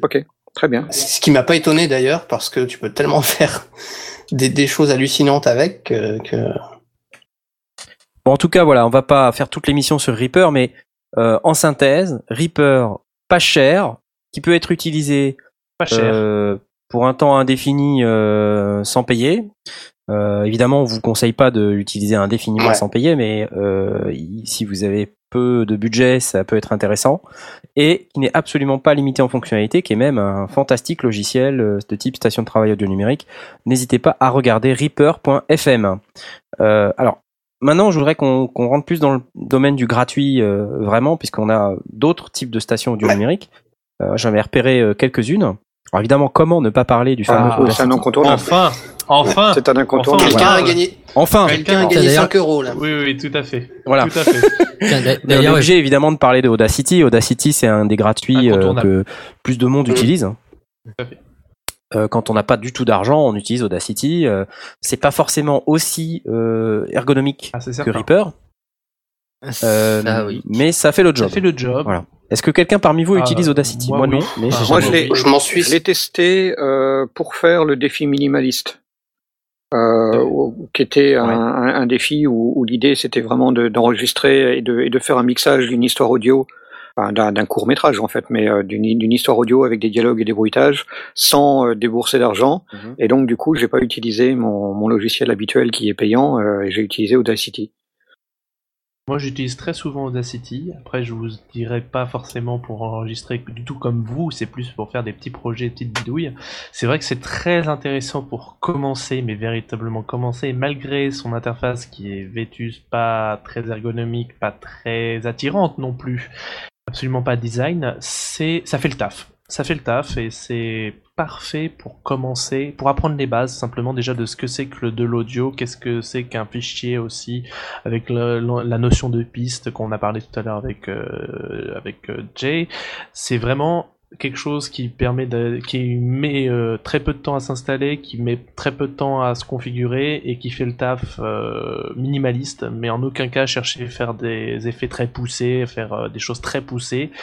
Euh, même s'il est euh, très suivi par une communauté très présente, euh, je pense que vous aurez beaucoup de mal à aller très loin avec ce logiciel. C'est pas, bien pas forcément vrai. C'est pas forcément vrai. Il y a, y des, y a créateurs de saga MP3 Tout à qui s'en je servent pense, et, et je, et je, oui, je, je me doute de l'exemple. Je vais te, le- te laisser citer l'exemple que tu vas donner, mais euh, je vais, je vais dire même des, des créateurs de saga MP3 qui non seulement ont débuté sur Audacity, mais continuent et, et ont maintenant plein d'é- d'épisodes à leur actif et donc ont, ont beaucoup d'expérience et continuent euh, à, utiliser euh, euh, Audacity avec euh, énormément de brio. Oui, je- On peut citer Estune. Par exemple. Par exemple. Par exemple. par exemple. Mais euh, je vais, je citerai plus tard l'exemple Ouais. parce que C'est je, pour ça que je, compte, je te le laisse. je me compte, je compte me- m'en parler, mais un peu plus tard. Mais c'est vrai que tu as tout à fait raison, mais je pense que c'est véritablement de l'acharnement qu'ils ont eu à, jouer sur ce, parce que c'est vraiment un jeu en fait, faut le savoir. Hein. Toute manipulation d'un logiciel, c'est un jeu à la fois pour euh, le logiciel parce qu'il va s'adapter à vos besoins, et également aussi à vous parce que vous avez besoin de bien maîtriser l'intégralité du logiciel. Et Audacity, effectivement, il y en a certains, certains très bons créateurs que je remercie pour euh, me donner un contre-exemple complet de ce que j'ai dit tout à l'heure. C'est effectivement qui s'acharnent et qui font du très bon boulot sur Audacity. Après, je pense que certains logiciels comme Reaper, comme d'autres que je ne connais pas forcément, euh, peut-être les logiciels de Logic euh, que j'ai utilisé un petit peu, mais vraiment très très faiblement, c'est véritablement de la facilité de programmation que vous allez avoir à faire sur les autres logiciels que Audacity n'a pas, simplement. Euh, des facilités de mettre en place des effets, de mettre en place des, des modulations dans, dans, vos, euh, dans vos fichiers audio, etc. De- Je, je passe Alors, Pour, pour le même résultat? pour le même résultat, bah c'est là où effectivement après, le- ouais, c'est, je pense que oui, mais c'est parce que moi j'ai, pour avoir testé à la fois Audacity et Reaper, parce que comme je vous l'ai dit, c'est les deux seuls euh, logiciels. Audacity va me permettre de faire un traitement assez simpliste justement de mon fichier son, pour visualiser un peu effectivement certaines euh, informations sur euh, ce que j'enregistre. Mais Reaper va véritablement me permettre de travailler plus simplement sur le mixage, sur les effets, sur euh, le pitchage de certains sons que je veux faire parce que je suis pas extrême je suis pas je suis pas comme vous les enfin les amis hein, mes chers sondiers je suis pas aussi poussé que vous je fais du très simple pour des usages très simples et absolument pas pour être diffusé mais plus pour être être je suis le seul dessinateur de mes créations. Donc euh, mais voilà. Mais c'est vrai que à mon avis Audacity va mettre vous allez mettre énormément de temps de produire ce que vous pouvez faire alors que sur d'autres logiciels on va vous proposer des, des mêmes résultats plus simplement. Mais je me trompe peut-être. Disons que un gros problème d'Audacity, c'est justement qui était un des avantages que j'ai cités sur Reaper, c'est l'automation Oui. qui est complètement absente de d'Audacity. Sauf le volume. Et c'est Mm. sauf le volume, ouais, mais c'est quand même assez dommage parce que euh, par exemple si on veut jouer sur une reverb ou jouer sur une panoramique, c'est Il complètement n'y a, pas- il y a impossible. pas de À moins, panoramique sinon- vraiment efficace et effectivement ça c'est un peu dommage et, et, et tu peux pas automatiser les, les plugins. Oui. Et il y a une question sur Twitter. euh, que pensez-vous des performances d'Audacity des performances, c'est là où moi j'ai vu aussi cette question. J'ai du mal à comprendre. Il est, il est léger, il Performance. consomme peu. Voilà, il consomme très peu. Il est- il s'installe est sur toutes les machines. Il s'installe depuis que je crois que vous pouvez l'installer sur de Windows 2000 jusqu'à jusqu'au dernier en fait. C'est à 8.1, vous pouvez y aller. Euh, je suis pas sûr qu'il existe euh, sur euh, sur Unix et sur Mac. Je ne sais pas du Euh, tout. C'est une Bonne question. Audacity sur Mac existe Si, sur si, Mac, ça existe surtout euh, sur Mac, sous Linux. Euh, sur Windows. là, je pense que Stan, Stan m'aurait, euh, m'aurait, m'aurait absolument incendié à, à cette remarque, mais, mais j'étais pas sûr. Mais si jamais c'est, euh, ça existe, c'est tant mieux parce que après, au niveau des performances, comme l'a dit Blas, ça consomme très peu et c'est stable, mais ça, mais ça fait, euh, ça fait les bases. Pour moi, je trouve que ça fait les bases. Enfin, après, je peux pas. Mais en fait, euh, il y a aussi un aspect euh, qui est important et Reaper couvre un peu ça. Euh, c'est le wow effect. C'est-à-dire que Audacity aujourd'hui, euh, c'est pas le logiciel Ah qui a de la non. gueule. Ah non, Ah, Voilà, on est en termes d'interface, C'est c'est immonde. c'est ignoble. C'est hein, Soyons, c'est soyons immonde, c'est hein. atro... Enfin voilà, mais, c'est- Ouais. voilà, mais ça fait ce que ça a à faire. Mais c'est vrai que c'est un peu rebutant. euh, on a l'impression d'être un peu euh, dans les années Ouais. 80, quoi. C'est, euh, Euh, C'est vrai que quand tu ouvres Reaper, c'est quand même un tout petit peu différent. Les éditeurs jouent pas mal là-dessus. Hein. euh, Même quand on regarde GarageBand, c'est c'est super classieux. Euh, bon, ça fait pas forcément tout ce que font les autres, mais c'est voilà, c'est un élément qui est hyper important. Une, remarque tout à négliger. fait euh, judicieuse de Nomanil sur euh, Twitter qui dit euh, Audacity égale tra- traitement destructeur. C'est vrai qu'on peut pas travailler en non destructif et c'est euh, faut savoir ce qu'on fait quoi. c'est vrai que c'est aussi Revenir en arrière est compliqué quoi. ouais. Bon, mais c'est Ouais. c'est du gratuit. Mais euh, totalement donc, gratuit. euh, hein. C'est du GNU GPL. Allez-y. hein. Voilà. Alors Voilà. GNU GPL, donc euh, si c'est bien ça, Mm. c'est- du GNU. Donc euh, donc évidemment c'est c'est gratuit, euh, mais il y a une licence, donc il faut respecter. Euh, et euh, t'es- typiquement, euh, alors moi je connais pas les termes de la licence GNU, je pense que Stan va se retourner dans sa tombe dans laquelle il n'est pas.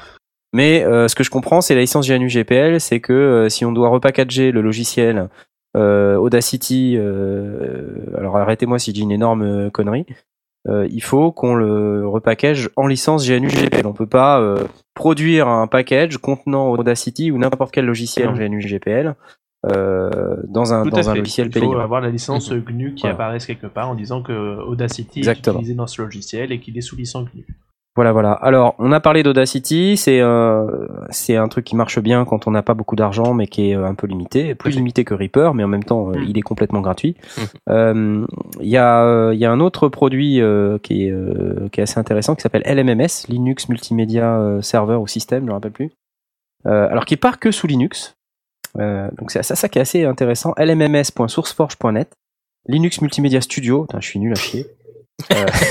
Non, C'est bien tenté, hein, c'est bien tenté. C'est très hein. bien. Faut c'est que j'arrête, hein, tu vas y arriver. Bois une gorgée. Ouais, merci, merci. Vous êtes, vous vraiment gorgée, gentil. bois une gorgée. Donc Linux Multimedia Studio. Alors moi j'ai été assez bluffé par euh, par ce truc-là que je n'ai personnellement pas testé. Mais en préparant l'émission, euh, je suis tombé sur énormément de de, de screenshots de, de gens qui utilisaient ce truc-là. Euh, alors il semblerait que ça a démarré euh, sous Linux puisque ça s'appelle Linux Multimedia Studio. Mais quand tu vas dans la rubrique download, donc lmms.sourceforge.net, en fait il y a une version pour euh, quasiment tous les OS. Donc euh, c'est quand même intéressant. Euh, parce que là on a du Linux, mais on a aussi du Windows 2000 XP Vista 7, 32 bits et Ah, c'est 64 bits. Et euh, quand on regarde, il y a support du VST, il y a les screenshots sont vraiment pas dégueulasses. Hein. On a un- on a un truc qui est qui est vraiment clean, hein, enfin qui, qui ressemble à un logiciel, euh, une digital audio workstation, euh, qui n'a rien à envier euh, aux parents payants qui sont sur euh, sur les mêmes plateformes. Donc je pense que je vais vraiment jeter un œil et que enfin, ça ça va être ça va être rigolo. Bien vu qu'on était Voilà. parti sur du Linux, autant aussi parler d'Ardour. Évidemment, oui. Ardour, tout à fait. euh, donc est un, je crois que c'était un des précurseurs, euh, euh, enfin sérieux sur plateforme Linux. Mhm. Alors, je sais qu'il y avait, euh, il y avait d'autres plateformes avant, mais euh, Ardour, euh, c'est c'est un- une des premières euh, stations de travail audio numérique euh, qui a vraiment fait son apparition sur la plateforme Linux. Alors je sais pas si Ardour est aujourd'hui euh, Il Ailleurs est que sur Linux. Sur, Linux, savez répondre à ça et euh, sur euh, Unix, mais pas sur Windows. Donc elle est- c'est pas sur Windows, mais donc justement LMMS, Linux Multimedia Studio, lui il est, il s'est retrouvé sur euh, Oui. Windows. Mm. Donc c'est intéressant parce que du coup euh, ça s'adresse à, à une- un éventail beaucoup plus large de gens Euh, et donc c'est c'est bien. Euh, mais ce que je comprends aussi c'est que Ardour est pas totalement gratuit non plus, Euh, Je sais pas, Si, autant que je sache. si, si. il me semble. Euh, c'est Si, Asmod après, qui s'en checker. qui s'en est servi pendant pas mal de temps. Euh, Mm. et je ne- On peut faire après un, un don quoi pour euh, remercier le créateur, mais sinon il est entièrement gratuit. Ouais. Je suis sur la fac justement, il y a I thought Ardour was free software. Je pensais que Ardour était du logiciel libre. Et ils disent Ardour is free, donc Ardour est libre dans le sens que vous êtes libre de faire ce que vous voulez avec. Ah oui, donc, il est gratuit, mais ça veut Euh, pas dire par qu'il est pas euh, trop. euh, libre. Ouais, mais enfin, ils disent aussi, euh, typiquement, I gave a donation to Ardour, but I'm still asked to pay. Ils disent, j'ai fait une, dona- une donation à Ardour, mais on me demande encore de payer. Euh, et en fait, ce qu'ils disent, c'est que le système de, de don est entièrement séparé du système de téléchargement. Euh, et en fait, il- c'est juste qu'ils ils demandent aux gens de donner au minimum un dollar. Ah, c'est pas. Ça va, C'est pas- honnête. Donc, un voyons, dollar. Soyons honnêtes, Ouais. un dollar, ça ne vous ruine pas. Donc on reste dans la catégorie des pas chers. Voilà, voilà. Donc là, on est quand même sur des, logiciels euh, donc qui sont gratuits, vraiment quasiment gratuits, qui sont donc Linux Multimedia Studio ou Ardour, qui sont des, des, logiciels sérieux. Euh, allez voir sur les sites ardour.org pour euh, le dernier qu'on vient de citer et, vérifiez, téléchargez-le si vous avez une plateforme une plateforme Linux ou si vous êtes sur macOS. Ah oui, alors Euh, pour, pour, pour clarifier ce- cette Euh, histoire ici- de dollars, quoi, qu'à la rigueur on s'en fout un petit peu, mais cette, cette histoire de dollars, c'est que Ouais. euh, on pour avoir les, les versions compilées, euh, il faut payer un dollar, sinon euh, on peut récupérer les sources et les compiler soi-même.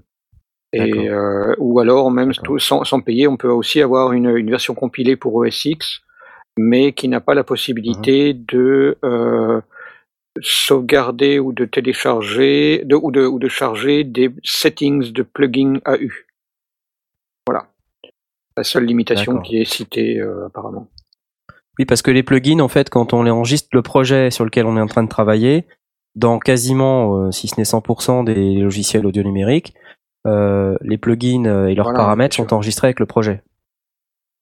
Donc c'est pratique quand même. Donc si c'est vrai que si on doit, euh, quand on rouvre Tout, le projet, réglé. euh. euh, réinsérer le bon plugin, tout régler, euh, c'est vrai que c'est pas super quoi. Ouais, c'est quand même pas top. Ok, euh, bon, on a repéré quelques-uns, on va pas rentrer dans le détail de tous, mais euh, moi la liste que- qui m'avait euh, un petit peu interpellé en préparant cette émission, euh, j'ai repéré Temper, euh, qui est euh, qui est aussi un, un logiciel audio numérique, Darkwave Studio. Alors on postera les liens hein, pendant la pause musicale. Euh, après, il y a aussi des, instruments euh, dont on parlera peut-être un peu plus tard, mais dans la catégorie des éditeurs audio cette fois-ci, qui est un tout petit peu différent euh, des hum, stations de travail audio numérique. Pour ceux qui connaissent par exemple Wavelab ou Soundforge, c'est de ça dont on parle en gratuit. Donc j'en ai repéré deux, WavePad et Waveosaur, euh, qui sont euh, plutôt actifs. Alors WavePad peut-être un peu moins que Waveosaur. Waveosaur a l'air assez actif. Et on a vraiment l'impression qu'ils ont cherché à copier Wavelab. Euh, donc l'éditeur audio, c'est quoi? C'est juste on ouvre un, un fichier audio et on peut le l'éditer, c'est-à-dire le, le modifier, le couper, euh, faire des crossfades, euh, donc c'est-à-dire le faire arriver progressivement ou le faire partir progressivement, euh, le mélanger avec un autre fichier audio et en créer un à, à la sortie. Mais c'est pas vraiment une station de travail audio numérique, c'est plutôt un éditeur audio. Et euh, si on est sur plateforme Mac, euh, comment ne pas citer GarageBand évidemment, hein, que j'ai dont j'ai déjà un peu parlé. Est-ce que parmi vous certains utilisent GarageBand? Non. Temps. Je sais que le Mago est sur Mac et il a pas mal utilisé GarageBand ainsi qu'Aspic, il me semble. Donc euh, malheureusement ils sont pas avec nous ce soir, mais GarageBand est gratuit pour. les Il est fourni avec le- le- l'OS. Voilà. Et pour 5 euros, ou moins de 5 euros, euh, on peut télécharger, donc là tu payes euh, sur l'App Store, euh, tu peux télécharger un paquet de contenu. Sais plus combien de gigas de contenu que tu peux télécharger avec euh, des instruments et leurs samples, etc. Et là, bon, t'as carrément une solution qui, pour une entrée de gamme, et rappelons que l'entrée de gamme, c'est pas le bas de gamme, te permet de faire de la musique. Et euh, bah, c'est plutôt sympa parce que c'est bien fichu, comme pas mal de logiciels Apple. Ça peut être perçu comme limitant euh, dans ce sens que les gens d'Apple ont toujours cette sale manie euh, de penser pour toi et de dire non t'as pas besoin de faire ça. Ça c'est assez pénible. Mais euh, en général ils expliquent que c'est pour le bien des gens et que euh, s'ils ont pensé que t'avais pas besoin de le faire euh, c'est parce que c'est trop compliqué et que tu ferais mieux de te concentrer sur des trucs plus simples. Ça leur permet de vendre par ailleurs leurs solutions qui sont un peu plus professionnelles et plus chères. Mm. voilà. Euh, un dernier truc que j'ai repéré, je sais pas si vous connaissez, c'est Mulab. Euh, donc c'est un, un logiciel qui est édité par l'éditeur euh, Mutools. Et euh, donc ils ont une version free, euh, qui est par contre limitée à 4 pistes. Alors évidemment quand on a dit qu'on avait besoin de 100 pistes, On rigole sec. des- Ouais. ça paraît euh, ça paraît un peu compliqué mais enfin je veux dire quand on débute voilà faut il faut essayer et peut-être que c'est des logiciels qui vont correspondre à votre façon de travailler et puis peut-être que au fur et à mesure de l'utilisation vous allez comprendre certains principes et que vous allez vouloir passer sur quelque chose d'autre et peut-être aller sur Reaper et peut-être une fois que vous en aurez marre si jamais vous en avez marre de Reaper aller vers autre chose qui est un peu plus cher Mm. mais euh, voilà est-ce que vous est-ce que vous pensez que j'ai oublié des Ça choses? fait Non. bien le tour en tout cas des- Non, des non, plus ça va. connus. Ok. Donc ça, c'était pour la partie Digital Audio Workstation ou station de travail audio numérique. Euh, dans la suite de cette émission, euh, on se proposera d'aborder d'autres types de euh, plugins parce que c'est vraiment de ça en fait. Je pense qu'on qu'on doit parler euh, dans la deuxième partie de cette émission après la pause musicale. Euh, on abordera les instruments, les effets et euh, puis on continuera cette euh, très intéressante discussion avec nos sondiers. Aurine, tu nous as préparé une pause? Oui, alors c'est- Qu'est-ce que c'est ce ce soir, soir, on va commencer avec une petite pause assez sensuelle Hmm. avec euh, 12 J'aime. parties de Agnali tirées euh, de l'OST de Tarboy. Hmm. Excellent. On se vient à tout, À bientôt. tout de suite.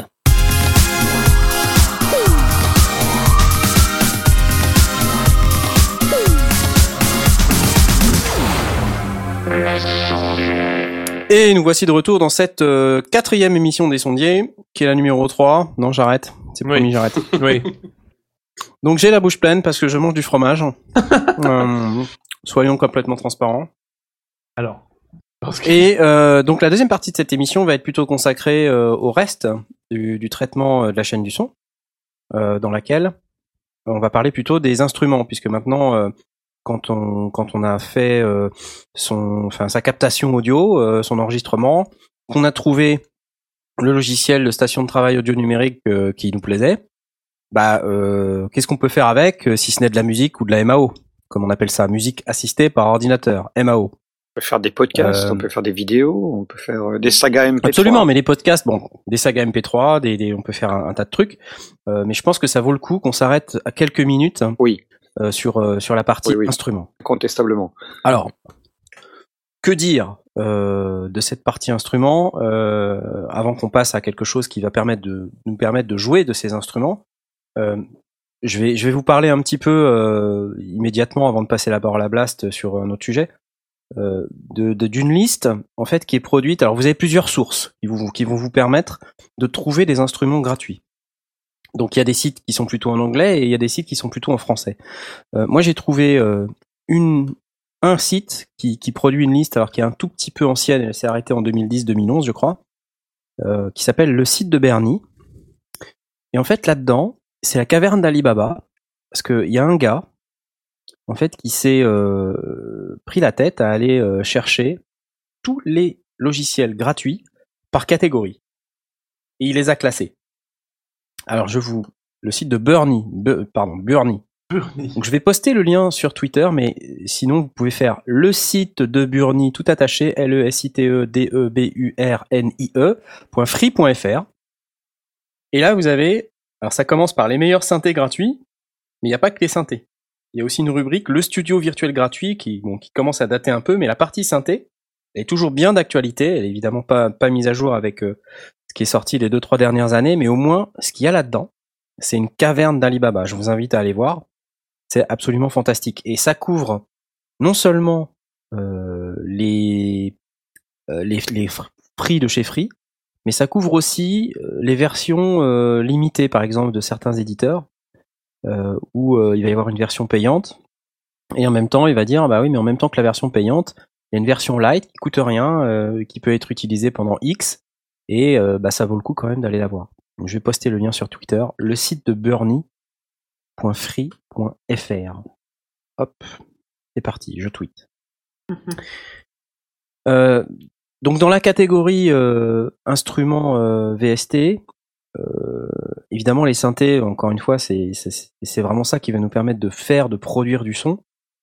On a repéré quelques quelques perles avec nos amis sondiers en préparant cette émission. Euh, je voulais vous faire écouter un de ceux que j'ai trouvé qui s'appelle le Lean Plug Free Alpha. Vous entendez ça? Oui, oui, on entend très bien. Donc là, voilà, ça c'est un synthé gratuit, entièrement gratuit, avec pas mal de sons. Euh, un autre. C'est rigolo.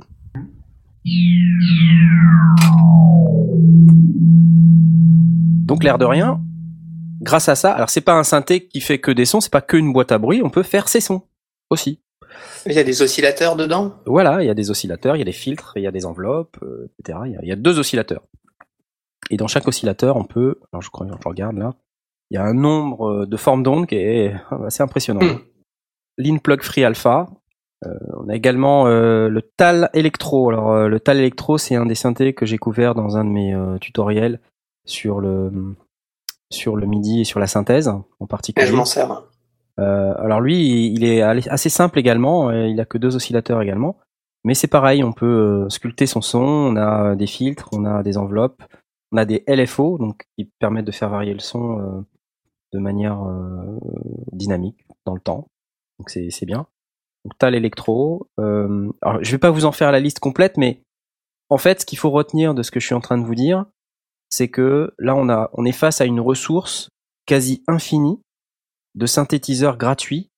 Euh, alors ils sont tous d'une qualité plus ou moins euh, bonne, mais euh, en règle générale, quand on trouve un synthé, au moins on arrive à faire des sons assez sympas avec. Et donc vraiment regardez la liste du site de Burnie parce que c'est en français. Sinon, ce que vous pouvez faire également, c'est aller sur euh, le site KVR Audio, qui est une énorme référence dans le monde de l'audio. Je sais pas Oui, si oui, vous connaissez, KVR, messieurs les oui. sondiers. Oui, oui.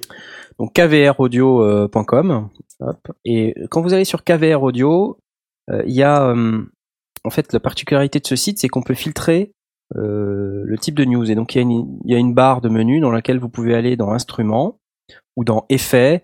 Il y a même un truc qui s'appelle Hosts qui, euh, qui va en fait correspondre aux stations de travail audio numérique ou, ou host VST, c'est-à-dire des, des logiciels qui vont permettre d'héberger des plugins si vous n'avez pas de station de travail audio numérique. Et vous pouvez filtrer. C'est-à-dire que quand vous cliquez sur Instrument, euh, vous avez un truc qui s'appelle Filter News, juste en dessous. Et là, il y a un bouton Free Stuff. Et ce qui sort de là-dedans, c'est que des trucs gratuits. Il y a une liste, elle est hallucinante. Je dis pas que tout est fantastique, mais euh, ça, ça permet de d'explorer, mais pendant des, des heures, des jours, des mois, euh, tout un tas de trucs qui vont permettre de trouver peut-être l'instrument qui va vous convenir. Donc, il y en a pour tous les goûts. Hein. Il faut pas avoir peur aussi de, de, de tester, d'essayer. Euh, de... Oui, alors ça c'est un peu le, le point noir, euh, c'est que il faut euh, des fois vous allez vous retrouver avec des trucs qui sont pas forcément packagés euh, de manière euh, très simple. Euh, là j'ai ré- récemment téléchargé un truc qui s'appelle Synth 1, donc qui est un très très vieux synthé fabriqué par un, un développeur japonais, un des premiers euh, synthés gratuits euh, de la scène VST gratuit. Euh, et donc ce machin, il, il arrive, c'est juste le fichier .vst. Donc euh, ou le .dll que vous allez mettre dans Windows. Donc c'est euh, quand on est sur Mac, on, le- on le récupère en .vst, on le met dans et le gars il te dit il faut que tu ailles le mettre dans tel répertoire. Et donc c'est pas forcément euh, c'est pas le truc setup exe ou install. euh, Mhm. Voilà, il faut savoir où mettre le plugin, euh, il faut aller le mettre à la main dans le répertoire. Ensuite, il faut dans son logiciel lui demander de recharger les plugins. Donc c'est pas forcément hyper simple, mais bon voilà, c'est gratuit en même temps. hein, donc euh, il faut pouvoir, euh, il faut souffrir quand pour être, pour être beau. Donc KVR Audio, en un seul mot, une très très bonne ressource. Je sais pas si vous avez d'autres ressources euh, dans l'assistant. Euh, moi, j'en ai une. Euh, faut juste que je le retrouve. Ça marche Voilà, aussi KVR pour les effets, Oui, hein, oui. c'est-à-dire si vous avez, euh, si vous êtes en recherche d'effets VST ou même pas VST, d'effets des plugins, euh, vous cliquez dans effets, c'est la même chose. Vous allez dans Filter News et vous tapez Free Stuff. Et là, pareil, vous avez une liste de dingue. T'as retrouvé ta, Oui. Alors, moi, mon site, c'est vstforfree.com. Donc, vst4free.com. Mhm. Là, c'est pareil. Le site est très simple. Elle a une interface très minimaliste, mais euh, il y a pareil une liste colossale de, de, de, de plugins et d'instruments. euh. Ouais, je suis tombé dessus tout à l'heure en préparant l'émission et c'est vrai que il y a l'air d'avoir quand même pas mal de choses assez sympathiques. Il y a un choix assez important. Oui. Alors, ce que j'aime bien dans ce VST for free, c'est que il y a- c'est classé. C'est-à-dire dans, dans, dans le menu de gauche, on a les batteries, ensuite les instruments de type guitare basse, piano string, brass wind, folk ethnique. Après on a sampler et synthétiseur. Ouais. Donc euh, puis en bas il y a une catégorie vintage. Je suis pas allé voir, mais j'imagine que ça doit être. euh, Et tiens, 808. Par contre, là faut- pareil. hein. Faut si on aime bien les, sons vintage, euh, si on aime bien les sons vintage, là il y a, il y a aussi pas mal de, de synthé. Je crois que tout à l'heure, euh, Aurine, en, en train de préparer l'émission, a téléchargé euh, Minimog. C'est ça ouais. Tu l'as là? Tu pourrais nous faire Ah. écouter? Alors oui, euh, bah, c'est c'est des Les sons tout à l'heure, c'était hallucinant. C'est terrible. Voilà. Ça me rappelle les cités d'or, ça. Oui, un peu. C'est ce que j'allais dire, ouais. Voilà, et comme ça. Alors là, c'est brut de, de fonderie, quoi. Il n'y a pas d'effet, il n'y a pas de.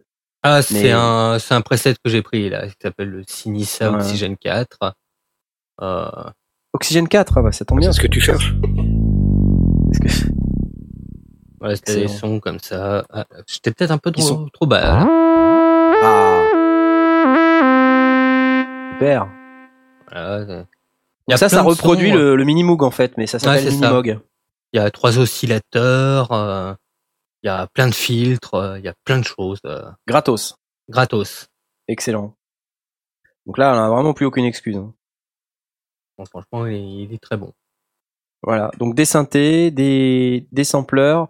Il y a un truc sur lequel je m'étais arrêté il y a quelque temps.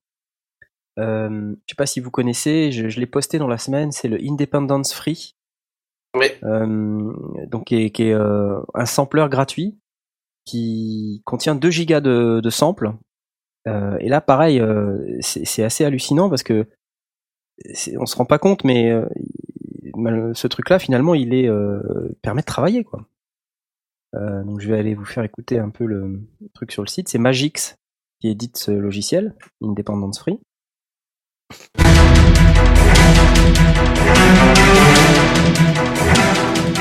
Voilà ce que le, ce que le bidule produit.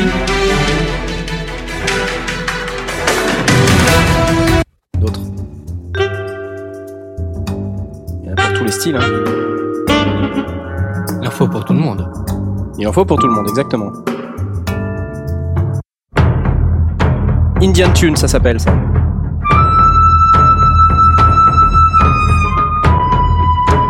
Sympa, non? Ouais, C'est on dirait énorme. impressionnant. un début d'Indiana Jones.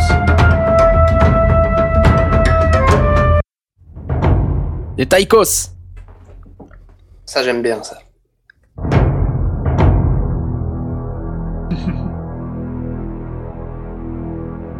Cette chronique se passe. Où le temps lui-même n'existait pas. C'est pas faux. Ça fait un peu ça, Bah ouais. voilà, c'est gratuit. Mhm, C'est pas mal du tout. Donc on a, on a quand même moyen de se faire plaisir. Ah, je vais me le prendre celui-là. Ah oui, puis c'est, je te dis, c'est 2 gigas. Ouais. Euh, il faut juste euh, s'enregistrer, il n'y a rien à payer. Euh, c'est... Alors c'est pareil, c'est pas forcément très facile à installer, alors à moins qu'ils aient changé le truc récemment.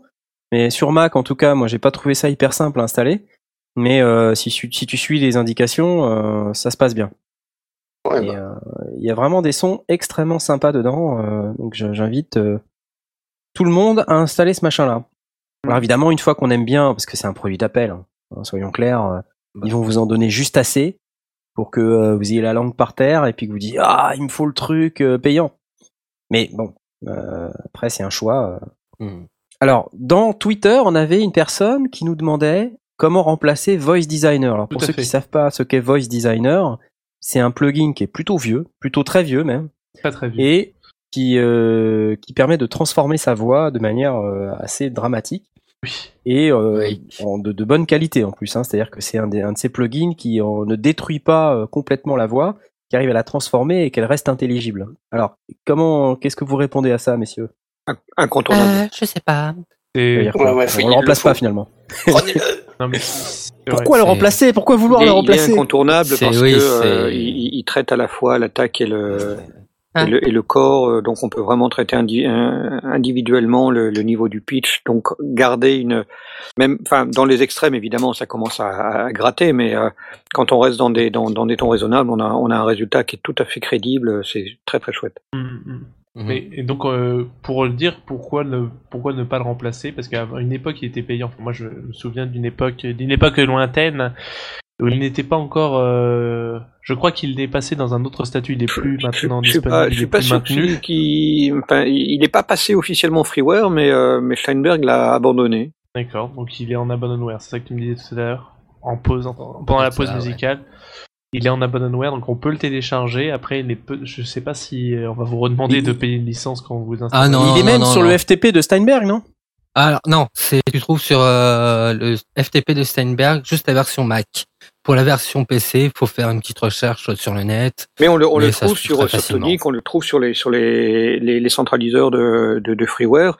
Donc c'est pas, c'est, je, je Public, parle pas euh, de, voilà. de, de le récupérer en, en piratage. On est sur des sur des versions. Enfin, Steinberg s'en, est désintéressé pour une raison qui, qui nous échappe. Euh, bon, il n'y a pas vraiment besoin. C'est vraiment y a- il y super, a pas plus. besoin de support. C'est très facile à utiliser. On fait quelques essais et on, on voit vite comment ça fonctionne. Donc euh, Il y a trois boutons et ça va être très vite. Hmm. et ça fait le taf euh, très très bien. Et ça fait le taf. Hmm. Donc euh, pourquoi le changer? Je ne sais pas, mais si tu veux, tu peux, mais nous te conseillons de le garder. Donc la réponse des sondiers, on le change pas. C'est ça. C'est ça. Voilà, donc ça c'était pour la partie euh, logiciel gratuit. Alors on, va pas vraiment rentrer dans le détail de tous ces logiciels. Vous aurez compris qu'il y a des, des instruments et toutes les ressources dont on vient de parler et dont on va poster aussi les liens sur Twitter euh, et qu'on mettra également sur le site des sondiers. Euh, toutes ces ressources, on vous invite à aller les visiter et à tester. Prendre, prenez le temps parce que ça prend du temps euh, et trouver le logiciel qui vous convient le mieux. Alors on vous a donné quelques exemples de ceux qui nous paraissaient euh, intéressants de citer. Mais voilà, euh, donc à faire. Et après, donc le problème qu'on a, c'est que pour jouer de la musique, et même, enfin, quoi qu'il en soit, pour pouvoir faire de l'audio, quand on a quand même besoin d'un tout petit peu de hardware, bah, il faut se débrouiller. Comment tu fais toi, Blast? Bah, moi, je suis assez dans la mesure où je, je participe assez massivement à la communauté Netophonics qui, euh, qui crée des histoires audio avec des gens qui sont euh, étudiants, lycéens ou, jeunes, jeunes adultes qui ont euh, d'autres d'autres choses à faire de leur argent ou du maigre argent qu'ils ont que d'a- que d'acheter des trucs. Je suis assez partisan de trouver des, des, solutions hardware. Donc euh, je, je parlais euh, évidemment de, de, de solutions de type euh, téléphone ou autre ou, euh, ou micro casque ou des, ou des choses pas chères. On a, on a des, des, des exemples très, très clairs. J'avais lancé euh, le, le défi minimaliste qui avait pour, pour but d'utiliser vraiment des, des solutions les plus, les plus gratuites possibles. Euh, et euh, d'ailleurs, ça peut être intéressant. J'ai mis à disposition un, un, un bout d'extrait d'une prise de voix que j'avais faite pour moi-même pour prouver euh, que c'était possible en prenant euh, mon lecteur MP3 que j'avais acheté euh, dans une grande surface vraiment pas chère, grande surface de type discount. J'ai le droit de citer le nom. C'était chez Aldi. Euh, donc pour quelques pour quelques euros, j'avais un, un lecteur MP3 qui avait un micro intégré et euh, et donc j'ai j'ai fait ma prise de son avec ça et euh, on, on pensait, on prétendait que ça ne, ça n'était, enfin c'était pas possible, qu'on obtenait toujours un son absolument dégueulasse. Et euh, si Aurine peut, peut nous le passer, on a, c'est- ça, ça dure quelques secondes. Vous allez voir que finalement c'est assez propre. Aldi, c'est un peu le Beringer du supermarché. C'est un peu ça, ouais. Ah, bravo, on l'a placé, Voilà, on l'a Ouais, placé. ça c'est fait. Aurine, alors tu peux nous passer le Je vous le lance tout de suite. C'est parti, on écoute. Bah, chaque fois que quelqu'un monte ou descend, vous marchez sur les pieds. Eh ben, il a qu'à pas mettre ses pieds sous les miens. Faut que je lui arrange le portrait aussi. Mais c'était pas un problème, tu n'as pas un bon tailleur dans ton quartier Voilà, donc euh, c'est c'est c'est c'est très court évidemment, mais on, on Quelle on- interprétation Félicitations. ouais, Oui, c'était- magnifique, magnifique. On a J'ai reconnu Zara reconnu, Kay. j'ai reconnu ma mère. On avait, on avait Hmm. Zara Kay, fan du 29, pour ceux qui connaissent. Euh, donc, donc voilà, le- le- l'idée et les, les, le- l'enregistrement original, en tout cas de, de cet extrait, est disponible euh, sur Netophonics. Il y a, il y a un topic, il suffit, il suffit de chercher euh, défi minimaliste et vous allez tomber dessus.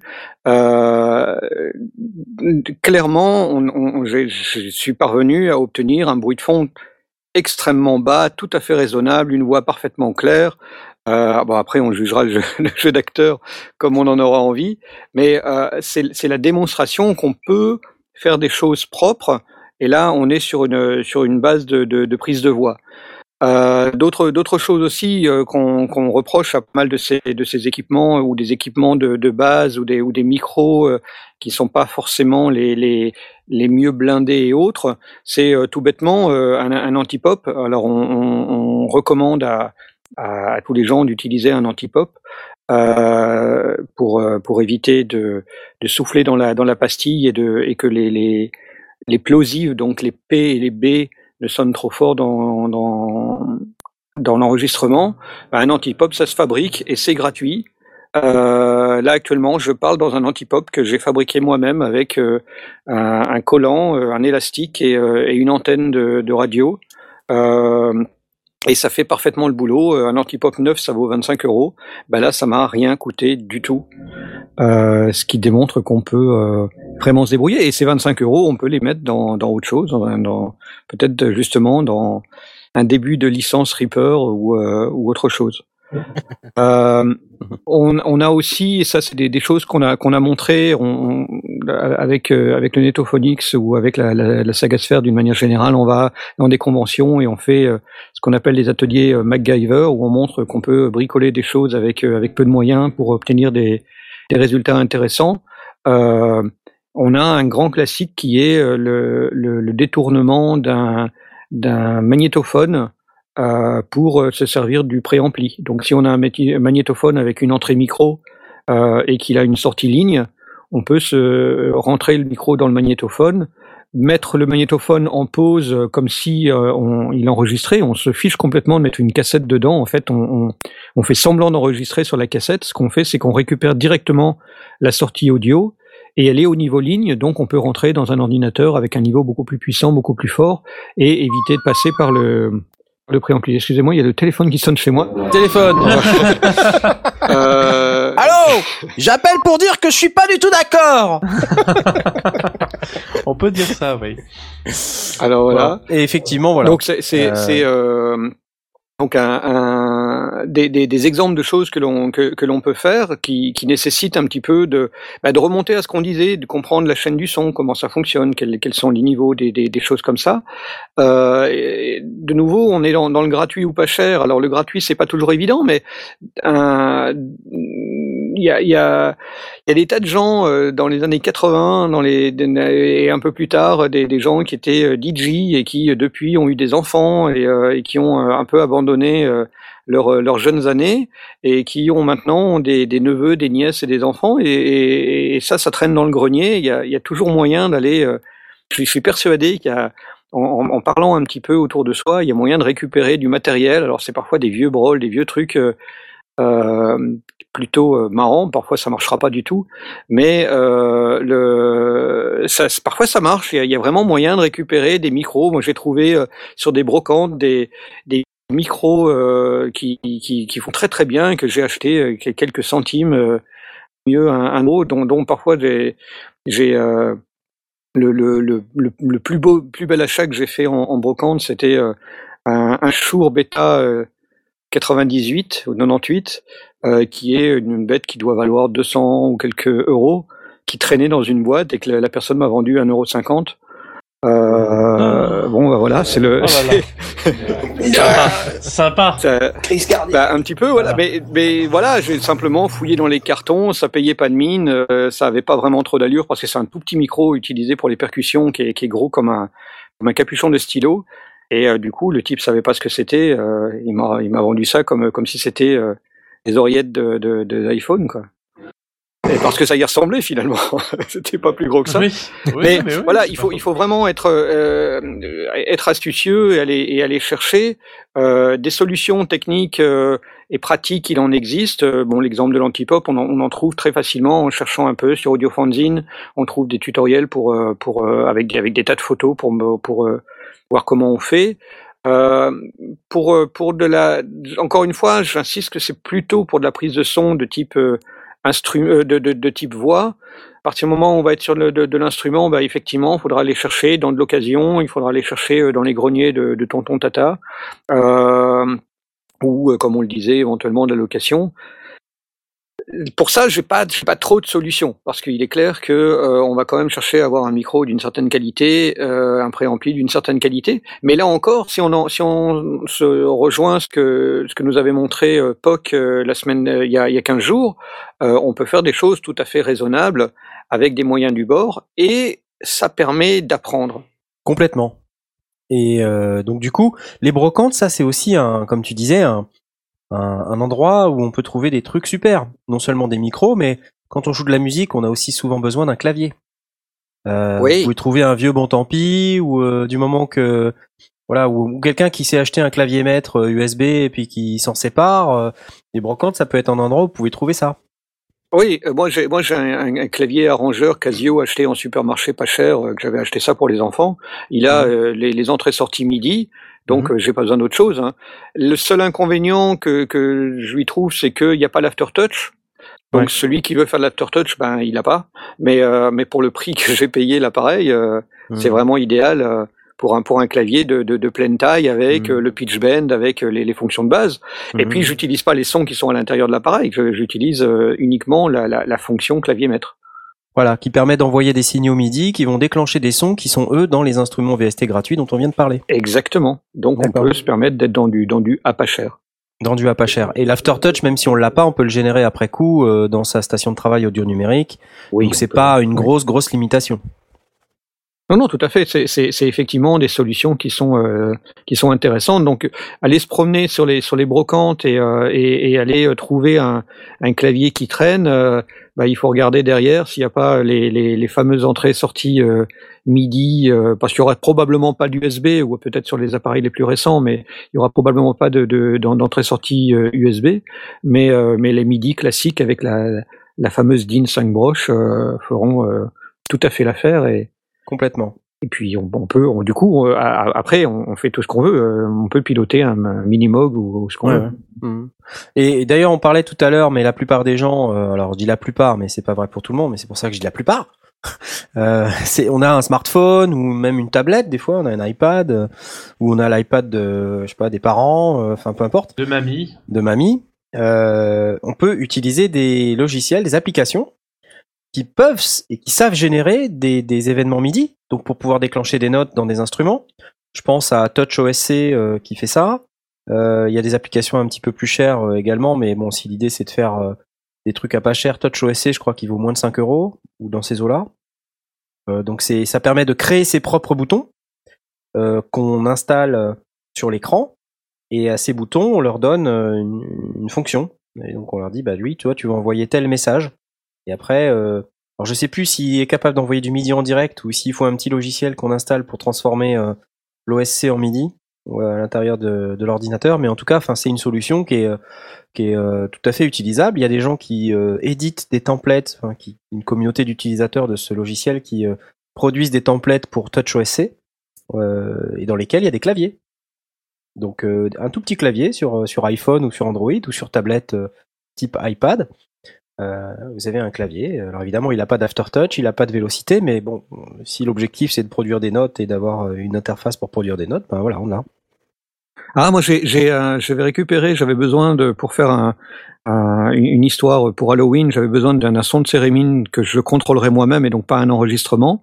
Euh, j'ai téléchargé sur, sur mon Android un, un et l'avantage justement du, du, de l'écran tactile, c'est que on peut avoir cette, ce, ce déplacement euh, horizontal et vertical qui permet de faire euh, et, varier le son comme on le ferait en l'air. Bon, pour ceux qui ne connaissent pas le cérémine, c'est une espèce d'antenne qui euh, qui réagit au, au, au mouvement de la main que l'on fait dans l'air euh, au-dessus de au-dessus de l'appareil et, euh, et qui, qui était très très utilisé dans les dans dans dans, 70 dans Premier les, dans, films de type euh, euh, film d'horreur, c'était très très courant euh, pour pour les films pour les ambiances de films d'horreur. C'est un son très fantomatique d'ailleurs. Ça fait ressemble un peu à une scie musicale pour ceux qui Comme j'ai dit, ceux qui, euh, ceux qui connaissent euh, Star Trek, le premier générique euh, des Ouais. années 60 utilisait ce- cet Ah, instrument-là pour le pour la mélodie. Voilà, si, vous si vous voulez chercher un peu, c'est ça s'écrit T H E R E M I N, donc cérémine. Euh, euh, c'est et, et donc sur sur l'Android, j'avais j'avais ce petit appareil et j'ai voilà Voilà, exactement musique, ça. Magnifique. Et, Voilà. euh, et, et donc Over on the Rainbow, on peut se, se promener avec le avec simplement le doigt sur l'écran et obtenir le même effet et, euh, et c'était très très sympa, très pratique et, live donc j'ai enregistré directement la sortie de de l'appareil et j'avais le son que je voulais. Et, euh, C'était gratuit. Et pour ceux qui aiment beaucoup l'humour anglais, Bill, Bur- Bill euh, Bailey utilise très souvent cet instrument dans son dans ses shows. Donc euh, j'adore moi, j'adore le son et donc c'est vrai que c'est très sympathique. Inventé par Monsieur Theremin. d'autres Sans aucun Voilà. doute. Jean-Michel, de son prénom. Jean-Michel Theremin. Excellent, merveilleux. Euh, merci Blast. Euh, Est-ce qu'il y a d'autres choses à rajouter sur la partie hardware? Bon, il y a certainement Ah. beaucoup beaucoup de choses à rajouter sur la partie hardware, mais euh, bon, Oui. euh, voilà. Alors après, peut-être pour les plus chevronnés d'entre vous, euh, parce qu'il y a évidemment les plugins, on en a parlé, les logiciels gratuits qu'on peut trouver. Euh, si on est vraiment un super super geek et qu'on veut vraiment fabriquer ses propres trucs, euh, mais dans un environnement logiciel, il y a les environnements de programmation graphique. Euh, et là, je pense à un environnement en particulier qui s'appelle Pure Data. Et euh, ce qu'est Pure Data, en fait, c'est un logiciel qui est un dérivé de, Max MSP, pour ceux qui connaissent cet environnement, mais sauf qu'il a la particularité d'être open source. Et à l'inverse de, Max MSP, qui, qui est un excellent environnement de programmation graphique, qui, qui ne fait pas que traiter du son, il, en fait, il traite des données, hein, comme son nom l'indique. Donc, euh, on est capable, avec ce type de logiciel, euh, de traiter tout type de données, tout type de flux entrant, et de le transformer, de le traiter, euh, et Pure Data, comme Max MSP d'ailleurs, mais Max MSP étant payant, on va pas en parler. Pure Data est capable de générer également du son puisqu'il a des plugins qui permettent d'a- d'ajouter des oscillateurs comme des synthés. On peut également faire des séquenceurs avec, générer des notes MIDI, faire des arpégiateurs, euh, etc. Alors par contre, c'est euh, environnement qui est vraiment réservé euh, aux gens qui veulent, euh, qui ont une expérience euh, basique en programmation. Il y a des tutoriels extrêmement intéressants sur YouTube. En particulier, je pense à une personne euh, qui fait des tutos qui sont plus orientés justement musique, qui commence par expliquer les, les bases du, du, du logiciel Pure Data, mais qui finalement finit par donner des exemples qui sont plus orientés musique. Que tu nous posteras donc quand tu- Voilà, je vous posterai après. J'ai la playlist euh, que je vais poster immédiatement sur euh, Twitter. Donc Pure Data, euh, à, à regarder quand on a vraiment une âme de geek et qu'on veut fabriquer ses propres, euh, ses propres instruments. Euh, vous pouvez fabriquer vos filtres, fabriquer des, des synthétiseurs complets, des séquenceurs. des... Mais par contre, hein, faut pas vous attendre à la super interface d'un environnement de programmation graphique. Quand on démarre le logiciel, on a une page blanche. Donc là, c'est assez choquant. Et en fait, il faut, euh, comme dans les environnements de programmation graphique classiques, euh, qui sont Max MSP ou même Reactor pour ceux qui connaissent Reactor, Oui, c'est c'est le nom que je cherchais euh, justement. Ouais, euh, c'est c'est pareil en fait. C'est c'est le même genre de choses, sauf que Reactor est vraiment mm, très spécialisé dans le dans l'audio, euh, alors que il y a un autre environnement qui s'appelle Max for Live, euh, qui lui est en fait l'environnement Max MSP euh, qui est Ableton. intégré à Ableton Live. Euh, donc lui, il s'occupe quasiment que de son. Alors il peut faire d'autres choses, il peut faire de la vidéo, il peut, peut faire tout un tas de choses, mais il, il s'interface que à Ableton Live, alors que Max MSP, lui, c'est le logiciel euh, père, si j'ose dire, qui, qui est vraiment euh, un environnement de programmation graphique avec lequel on peut même faire des applications complètes. hein. Il y a des éditeurs qui euh, euh, produisent des logiciels qui sont faits que avec Max MSP. Et quand on, quand on télécharge le logiciel ou quand on l'achète hein, et qu'on le, le, le fait tourner, en fait, ce qui passe, c'est un, un patch Max. Et, euh, mais ça se voit pas de base. Et donc Oui. Pure Data ne permet, je crois pas que Pure Data ne peut permette de faire ça, mais euh, typiquement avec Pure Data, ce qu'on peut faire, c'est euh, un des trucs que j'ai vu sur YouTube récemment, fabriquer euh, un contrôleur MIDI avec une webcam, c'est-à-dire euh, en téléchargeant un plugin pour Pure Data, euh, on s'agite comme un abruti devant sa webcam et euh, du coup ça génère des notes MIDI. Si vous levez le bras droit, euh, ça, ça génère une note. Si vous levez le bras gauche, ça génère une autre note. Si vous levez la jambe, ça ouvre le filtre. Enfin, on peut faire des trucs absolument démentiels. Il y a des plugins aussi pour Kinect, pour ceux qui possèdent la console de Microsoft, la Xbox oh, c'est énorme. euh, ou grâce à Pure Data, euh, en branchant euh, la caméra du Kinect, la caméra Kinect sur le- la machine, bah, on peut faire encore plus de trucs. Et, euh, et la caméra du Kinect et le la- le- l'environnement de développement euh, qui vient avec et qui s'intègre dans Pure Data, il est absolument, euh, enfin, il est incroyable quoi. Il y a, il y a tout un tas de gestes qui sont interprétés. euh, tu tapes dans tes mains, euh, ça peut déclencher un événement. Tu, tu lèves le coude, ça peut déclencher un événement. Si ton coude est plus haut que ton poignet, ça déclenche un événement. Enfin, là, il y a, il y a moyen de s'éclater. Par contre, hein, euh, si vous n'avez pas une âme de geek, Ah oui. C'est euh, difficile. là, il faut s'abstenir. C'est c'est vrai que là, c'est ça reste un peu compliqué. Donc, je vais vous poster la, la playlist de Chito Mosquito sur Pure Data. Je la poste immédiatement. Voilà, ça c'était pour la partie euh, geek. Et donc la suite euh, de notre émission finalement, euh, c'est quoi? C'est la technique expliquée? Hein, il me Euh, semble que- Ce me semble. ce me Me semble que c'est la technique expliquée. Comme à chaque émission, on a choisi une technique expliquée, mais avant de pouvoir démarrer ça, on doit lancer un jingle. Jingle. Mhm. Je t'ai pris par surprise là. Ah là complètement là, parce que euh, moi, je passerais bien celui-là. Voilà. Ah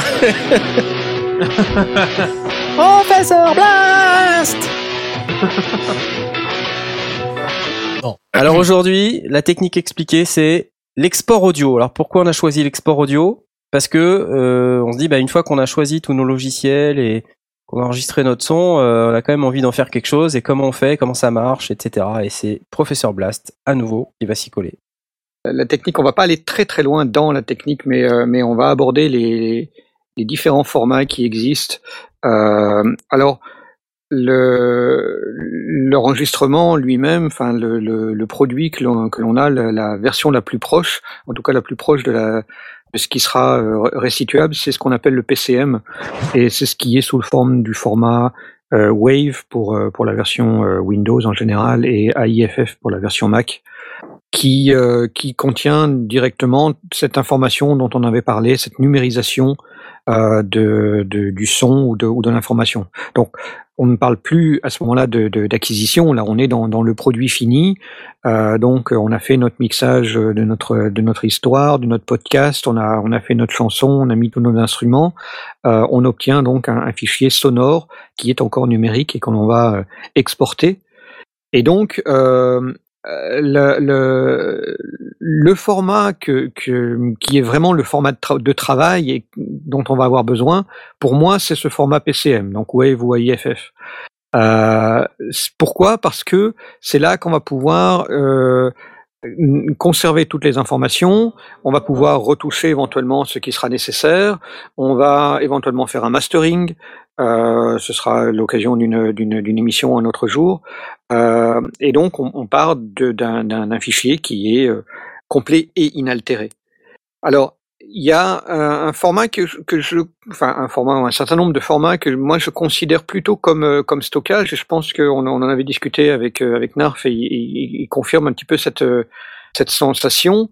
C'est euh, le, le, le, le, format qu'on appelle FLAC ou, euh, ou APE euh, de, de, format lossless, qui sont qui sont des formats qui sont euh, compressés, mais euh, lossless. Donc, on peut, quand on les décompresse, réobtenir exactement l'information. Il n'y a, a, pas de, de, de perte d'information euh, au même titre qu'un qu'un fichier zip ou qu'un fichier rare euh, permet de, de, réduire la taille physique du fichier mais de, de, de, ne pas perdre pour autant ce qu'il y a, ce qu'il y a dedans. À la différence. Mais on va peut-être euh, justement, comme on en parle là, un, un peu euh, évoquer le sujet euh, parce qu'il y a, y a un débat sur la qualité du, du FLAC et du format lossless en général euh, opposé au format euh, plutôt destructif et compressant que sont les formats MP3 ou, ou équivalents. Oui. Euh, Aujourd'hui, ce qu'il faut retenir, c'est que le 16 bits 44.1 du CD est en comparatif AB à l'aveugle en tout point équivalent au MP3 192 kilobits seconde. C'est euh, alors j'avais lu une, une étude sur le sujet où euh, on, ils avaient conclu euh, ça. Alors évidemment le MP3 192 kilobits seconde euh, vous vous dites, mais c'est du MP3, c'est du compressé, ça peut pas être équivalent à un, à un format 16 bits 44.1, on perd forcément de l'information. Oui, c'est vrai, mais on l'entend pas. La plupart des gens ne l'entendent pas. Euh, c'est pour ça que, de par le fameux principe de précaution dont on avait déjà parlé dans une émission précédente, si on va plus haut que 192 kilobits seconde, comme par exemple le format 320, euh, en théorie, on devrait euh, adresser toute la partie des gens qui, savent ou qui pensent savoir écouter euh, les différences audio entre le 192 kilobits seconde censé correspondre au 16 bits 44.1 et le format euh, sans perte, lossless, qu'il soit FLAC ou autre. Euh, donc, tuons le débat tout de suite. Le FLAC, en tout cas en ce qui me concerne, j'ai mon opinion et je la partage, pour moi n'est pas un format qui, dont la qualité est supérieure au, format MP3 320. C'est, certainement vrai. Le, le seul, euh, le, la, la, seule chose que je garderai euh, probablement pour ce principe de précaution, c'est la possibilité du remixage. On sait, on a démontré que euh, sauvegarder plusieurs fois de suite un fichier MP3 finit progressivement par le par l'altérer. Alors évidemment, plus on, a, on reste dans des dans des qualités hautes, moins cette altération existe, mais elle elle existe. Je l'ai je, testé en, en partant d'un d'un fichier qui n'avait absolument aucune base que je qui, qui n'en avait pas. Euh, après plusieurs ouais. sauvegardes en MP3, ben, il y avait des bases qui étaient réapparues. Tu veux dire le réencodage Oui, quand on quand, quand, on doit retravailler. Donc pour moi, euh, évidemment, je, c'est pour ça que je considère un peu le, le, le, le FLAC ou, ou l'APE comme, comme étant des, des, formats de stockage, parce que pour travailler avec, c'est pas idéal. Euh, ça nécessite un, un, un, décodage. Forcément, il faut le réouvrir dans, dans, dans, son logiciel. Si on veut refaire quelque chose sur le, sur le fichier, ben, autant garder le, le, le Wave. Pour le, mmh. pour le stockage, euh, ça, donc si c'est, on parle bien de stockage, c'est pas dans le but de l'écouter spécifiquement, mais dans le but d'avoir le fichier originel et pouvoir revenir refaire un mastering ou, ou, mmh. ou retoucher telle ou telle chose dans le, dans le fichier euh, originel. Et là, ouais. c'est la raison pour laquelle je préfère quand même conserver un FLAC. Donc pas uniquement parce que euh, je me, je me, je me bourre le mou en, en me disant oui, euh, j'entends une différence, c'est absolument pas vrai. Euh, en tout cas, moi je l'entends pas. Mais, euh, mais pour pouvoir moi, le retoucher pas par plus, la hein. suite. Alors, il faut il faut aussi bien comprendre que pour pouvoir entendre cette différence, il faut un système de diffusion qui soit au top. Ah oui, oui, bien Hein, sûr. C'est-à-dire il faut le, le préampli, pardon, le, le système d'écoute et surtout la conversion numérique analogique qui soit au top. Euh, il faut euh, éventuellement un casque qui soit au top, ou alors un ampli avec des enceintes ou des enceintes amplifiées qui soient au top Euh, dans une pièce qui soit au top. Donc euh, beaucoup de top, enfin, il faut hein. arrêter Ça quoi. fait Ouais, non, ça, beaucoup fait, de ça top. fait beaucoup de choses. Non, je, je, je, de- pour moi, les, les formats en matière d'export audio, euh, on reste dans, dans le. enfin, je, je suis pas spécialement partisan de, de, de- du FLAC ou de l'APE. Bon. J'ai rien contre non plus, mais euh, ça nécessite forcément, enfin, ça, en fonction de son auditoire, euh, bah, il va falloir un appareil qui soit capable de le lire en natif, ou alors il va falloir faire soi-même une manipulation pour le pour le réexporter euh, ou le ou le décompresser en, en, en format PCM. Euh, la plupart des appareils standards, lecteurs MP3 ou smartphones, vont pas forcément euh, lire ça de, de, de manière native. Donc ça veut dire des bouts d'application, des machins comme ça à, rajouter. Et le tout pour finalement, si on parle de, de lecteur MP3 ou de euh, ou de smartphone, on est loin du top. Euh, on va écouter ça sur des sur des oreillettes et euh, Oui. faut pas espérer qu'on entende une, une quelconque différence à part se bourrer, se bourrer, bourrer le mou. Donc pour moi, l'export, euh, donc quand on a fini son, son traitement, euh, il va être logiquement en MP3 ou en OGG Vorbis si on veut absolument euh, aller vers le vers le monde du libre ou euh, ou en M4A si euh, si on veut rester dans le monde de de de, de, de- de Microsoft, euh, euh, on, on va utiliser Non, Apple. c'est Apple le, le M4A Pardon, Oui. excuse-moi. Donc euh, oui, ok, donc le M4A, mais donc des formats qui sont euh, destructeurs, mais euh, qui bien gérés, à condition de bien les gérer, à condition d'utiliser les les versions euh, efficaces de, de, de- des encodeurs et des décodeurs vont donner un résultat tout à fait tout à fait correct et, et tout à fait cohérent. Mm. Donc ça c'est l'export pour l'écoute finale. Évidemment, si on si on veut faire un CD, bah, l'export il va il va pas être en MP3, il va être en Wave pour pouvoir être euh, Mm. au format 44.1 et 16 bits pour pouvoir euh, directement euh, sortir le, le, le CD sans aucune perte puisque ce serait idiot. Euh, le, si on veut sortir un DVD, euh, ce sera du, du, du 24-48 euh, et ce sera du Wave. On va, on va, on va essayer de, de, de coller à- au format dont on a besoin. Si c'est pour une diffusion euh, de type euh, de, de type streaming euh, euh, sur euh, sur internet, on va en général, c'est pas obligé, mais on va en général euh, privilégier le MP3.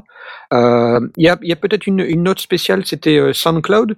Euh, Knarf, tu disais que SoundCloud, on, quand on exporte en Wave, qu'on écoute en streaming, c'est une version compressée que l'on a, mais quand on télécharge, c'est la version originale.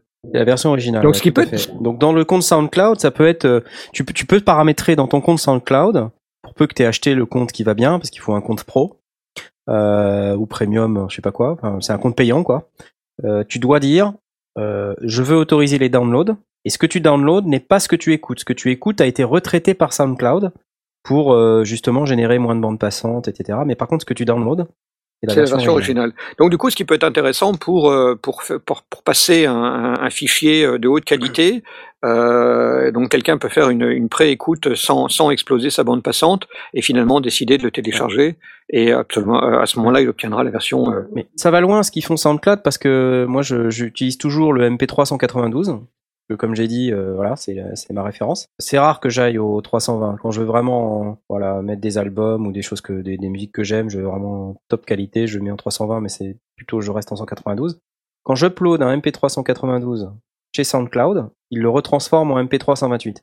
Ok, Mais par contre, ce que les gens téléchargent, c'est bien le MP3 192. ok, oui, c'est c'est aussi un truc à C'est savoir. une c'est une, une, bonne manière de faire. Mais J'ai jamais essayé en fait d'uploader du, du WAV. Euh, je, je sais pas en fait si faudra qu'on teste euh, parce que le WAV évidemment prend beaucoup plus de place. Voilà, parce qu'il n'est pas donc euh, on n'est pas Il y a forcément. Puck euh, qui l'avait fait après les sondiers. Euh, il Ouais. je crois qu'il avait, il avait dit marche, que, enfin, il faut, faut qu'on teste, faut qu'on, faut- faudrait qu'on vérifie. Donc, pour moi, ces, ces, ces exports, euh, les, les trois grandes catégories d'exports sont, sont importantes et elles, elles ont des, des usages différents à mon, à mon sens, mais elles sont toutes les trois à utiliser. Donc je je, je dis pas qu'il faut l'un ou l'autre ou le, ou le troisième. Pour moi, le, le Wave c'est vraiment la sortie. J'exporte mon j'exporte mon mix tel qu'il a été fait euh, en Wave parce que je vais ne serait-ce que le, le vérifier, m'assurer qu'il n'y a pas de saturation, qu'il n'y a pas une erreur, qu'il n'y a pas quelque chose qui a qui a foiré pendant l'export. Euh, je vais euh, éventuellement le, le, le, faire passer par un par un master pour euh, surtout en, en, production musicale pour euh, retraiter les, les, les, derniers détails d'équalisation. Tu, tu l'envoies chez un ingénieur euh, spécialisé Tout dans le mastering, fait. qui peut même être, euh, qui peut avoir pignon sur rue.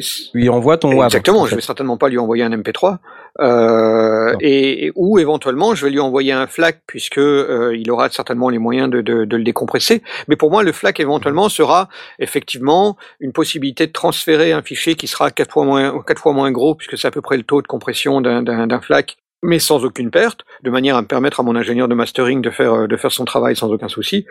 Et très probablement, il me le retournera aussi en FLAC ou en, ou en Wave pour que euh, je, le, je récupère le, le, fichier retraité, remasterisé. Euh, dans mon ordinateur, sur mon disque dur externe, pour, pour stocker ça et, et, et, le conserver pour si un jour je voulais refaire un mastering ou, ou retoucher telle ou telle chose ou, re, ou revoir telle ou ressembler éventuellement, euh, ben je le stockerai en FLAC ou en, ou en APE. Euh, moi j'aime bien l'APE, euh, le, le Monkey Audio. Euh, qui est équivalent au FLAC, qui fonctionne tout aussi bien. Et euh, pour tout ce qui est diffusion, bah, j'ai tendance à privilégier, euh, en tout cas pour ce qui me concerne le MP3, euh, parce que c'est actuellement le, le, le format d'encodage qui est le plus compatible avec le plus d'appareils existants à l'heure actuelle, et donc pour ce qui me concerne, mais je me trompe peut-être, le plus pratique. D'accord. Ok, n'oublions pas que si on veut fabriquer un CD, quand on a une station de travail audio numérique, que ce soit un, un, gros payant du marché comme Cubase, Pro Tools, etc., ou même Reaper. Il faut d'abord de la silice, euh, du... il faut il faut exporter euh, dans un format 16 bits 44 oui. Donc ça peut être du WAV, mais ça peut être aussi un autre format qui s'appelle l'IFF. Euh, on peut utiliser celui-ci aussi. Et, et, ces fichiers, ensuite, il faut les organiser dans un logiciel qui soit capable d'écrire euh, de l'audio au format Redbook. Donc Redbook étant la norme, et non pas Redlook. Hein, ouais, ouais, pas confondre. ne pas confondre. Le format Redbook, en fait, c'est la norme qui décrit euh, les spécifications du CD. Donc quand on dit euh, cracher un, fichier audio format euh, format Redbook, en réalité, qu'est-ce qu'on fait? On crache les 74 minutes ou moins du CD, on pose les index, on fait en sorte que tout ça euh, puisse ensuite être envoyé à une usine de mastering de CD. Donc ça permet de fabriquer comme ça son fichier, et puis ça, si on l'envoie à l'usine de CD, elles savent euh, l'exploiter et le, le mettre sur un, un, véritable master de CD. Donc ça, c'est comme ça qu'on fait un vrai CD quand on veut faire les, choses correctement. Donc euh, sinon, on peut leur envoyer des WAV et ils se démerdent, mais faut pas s'attendre à avoir un super truc. Théoriquement, d'ailleurs, même quand on fabrique un CD, il faut se procurer qu'on appelle des codes ISRC. Donc ça, ce sont des codes qui sont à l'intérieur du flux euh, au format Redbook, qui sont des informations additionnelles qu'on va ajouter euh, qui vont correspondre à un code qui sera unique et attribué juste pour le morceau, pour la piste du CD. Et donc il y a un organisme qui, qui, livre les codes ISRC en France. Il y en a dans tous les pays. C'est un euh, peu comme l'ISBN du, du, livre? C'est exactement ça. Exactement. Et ça c'est pas gratuit. Euh, c'est gratuit. Si si, tu ah, peux. T'as pas besoin de payer pour obtenir un code ISRC. Tu tu en fais la demande et après tu peux te déclarer producteur et à chaque fois que tu vas demander un code ISRC, ils vont attacher les codes ISRC à ton code producteur. Euh, et donc ensuite, tu intègres ces codes à l'intérieur de ton, de ton CD. Et euh, c'est ce qui va permettre euh, de, de, faciliter les recherches sur les bases CDDB et compagnie, pouvoir avoir euh, les titres qui s'affichent correctement. Ah, tout à fait. Ouais. D'accord. Voilà. Okay, donc ça, c'est la partie euh, qu'on appelle le mastering. Oui, mais c'est, je sais pas si c'est vraiment le mastering, l'ingénieur de, de, mastering qui fait ça. Enfin, dans le temps, je pense qu'il le faisait. Aujourd'hui, je sais pas si c'est directement lui qui le fait ou si c'est un processus qui est encore externe. Normalement, l'ingénieur du son de mastering doit savoir le faire. L'ingénieur du son mastering est censé savoir le faire parce que, en fait, il s'occupe du format Redbook, lui. Ouais. Voilà, donc ça c'est. Il fait Redbook. Là, je pense qu'on a on a bien couvert là sur l'export audio, donc euh, plusieurs formats, des formats plutôt WAV à IFF, qui peuvent permettre d'envoyer à des ingénieurs du son de mastering, qui peuvent permettre de faire des CD au format Redbook, des formats plutôt lossless, mais qu'on va considérer plus pour la partie stockage, euh, et des formats compressés, euh, plus pour euh, l'internet, euh, les iPods, le broadcast, le broadcast euh, les choses comme ça. Donc trois trois grandes catégories euh, d'export qu'on peut réaliser. Merci Blast. De rien, plaisir. Je pense que c'est le moment de faire une deuxième pause musicale. Ouais. Qu'est-ce que tu nous as préparé, Aurine? Alors, il s'agit de Meridian Zero, de Psychocian, et euh, c'est tiré de single euh, Meridian Zero. Voilà, voilà. Et ça envoie du lourd. On Tout écoute. à fait, tout à fait. À tout à l'heure. Tout à l'heure.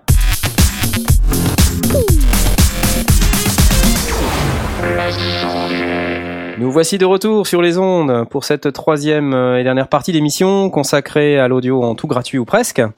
Euh, alors on a abordé pas mal de sujets très intéressants. Euh, on a parlé de la captation audio, on a parlé des stations de travail audio numérique, on a parlé des logiciels qu'on pourrait éventuellement utiliser, qui sont gratuits ou presque gratuits. On a parlé des effets, des instruments, du hardware, on a parlé des formats euh, d'export, euh, enfin tout un tas de trucs qui sont extrêmement intéressants. Mais bon, après, il y a aussi des gens qui aiment pas le gratuit. Et euh, je crois que ce soir, Aurine, Oui. lui, est un fervent défenseur euh, du logiciel payant. Alors, explique-nous pourquoi tu aimes pas le gratuit.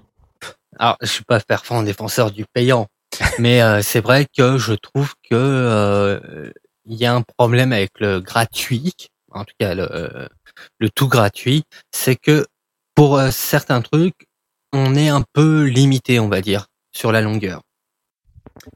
Pour pour en venir, euh, pour en parler plus plus précisément, Euh, disons que par exemple pour un instrument, euh, les sons utilisés pour un, un VST gratuit vont être de qualité assez euh, médiocre en général. Par exemple, quand on va prendre un, par exemple un violon, on va avoir des sons qui, qui restent très synthétiques. Ouais, c'est-à-dire que ce que tu veux dire, c'est qu'au-delà des synthétiseurs, et encore, euh, enfin, je vois un peu près ce que tu veux dire, c'est-à-dire que euh, il y a beaucoup de déchets par rapport à, à ce qu'il peut y avoir de produits de très bonne qualité. C'est bien ça que tu veux dire? Ouais, c'est ça, ouais. D'accord. C'est euh, C'est plutôt les sampleurs, toi, qui te finalement qui te posent un problème, si je comprends bien. C'est les, les banques de beaucoup sons. les sampleurs et euh, même dans les effets, c'est par exemple euh, Mhm. les EQ. Ouais. C'est euh, le, le problème que je trouve avec les EQ qui sont gratuits, Mhm. c'est que euh, le traitement est très froid, très numérique et euh, c'est Mhm. un peu dommage parce que par exemple si jamais on veut monter une, euh, on va dire une- les médiums de façon à ce que ça se déforme pas vraiment la, le son d'origine, bah, c'est pas possible. Ça, il y aura vraiment un changement qui sera assez euh, assez brusque et pas naturel. Je pense pas que ça dépend aussi du, du logiciel, parce que il- enfin, je pense qu'il peut y avoir du bon et du moins bon, mais euh, il faut pas oublier que ça, ça, ça représente quand même de la R&D. Hein. euh, Les, Ah oui, non, bien sûr. Les développeurs qui produisent des, des produits payants, en général, ils y ont passé beaucoup, beaucoup de temps, et c'est pour ça qu'ils Ah veulent oui. être rémunérés pour ça. Bah, disons que c'est pour ça aussi qu'il y a des dans le payant, il y a des par exemple des EQ qui sont plus ou moins chers et on va dire que Mhm. celui qui est très cher euh, ouais, est quand même assez de une très bonne qualité. Ils sont très naturels, très chauds en général. Ça qui est compliqué avec le logiciel, hein, c'est que les, les logiciels euh, d'un prix moyen, on est en droit de se poser la question est-ce que finalement euh, c'est mieux qu'un logiciel gratuit? Et Mhm. qu'est-ce qui nous garantit que finalement le prix fait la qualité? C'est un peu comme pour tous les produits. Hein.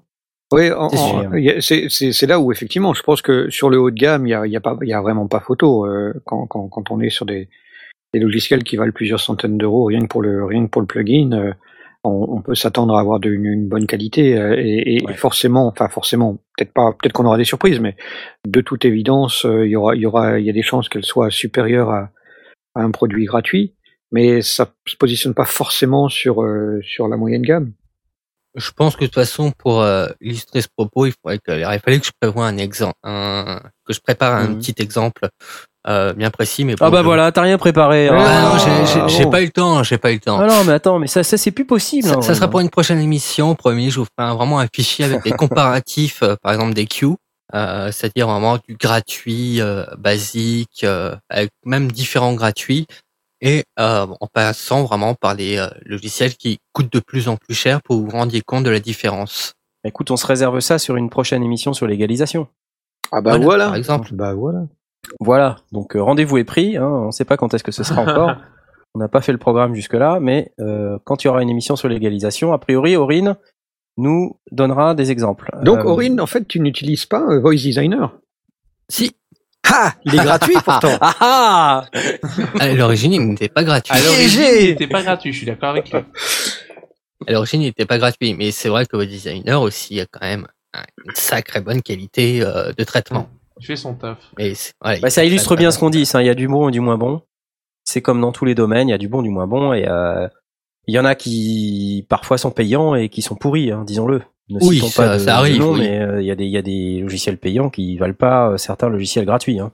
Peut-être que la euh, en fait- difficulté, c'est que étant gratuit, on a, on a vu qu'il y en avait vraiment pléthore. La difficulté, ça va être de trouver celui qui nous convient, euh, sachant que euh, ça veut dire euh, installer, puis se rendre compte qu'il ne marche pas, puis désinstaller, on revient en arrière, on recommence. Peut-être qu'on a foutu la merde dans Enlever le virus qu'on a mis en même temps. Peut-être aussi euh, les, les barres de les barres de pub qu'on va avoir sur son Firefox et compagnie. Sur son Internet Euh, Explorer, tu veux dire. Ouais, par exemple aussi. Mhm.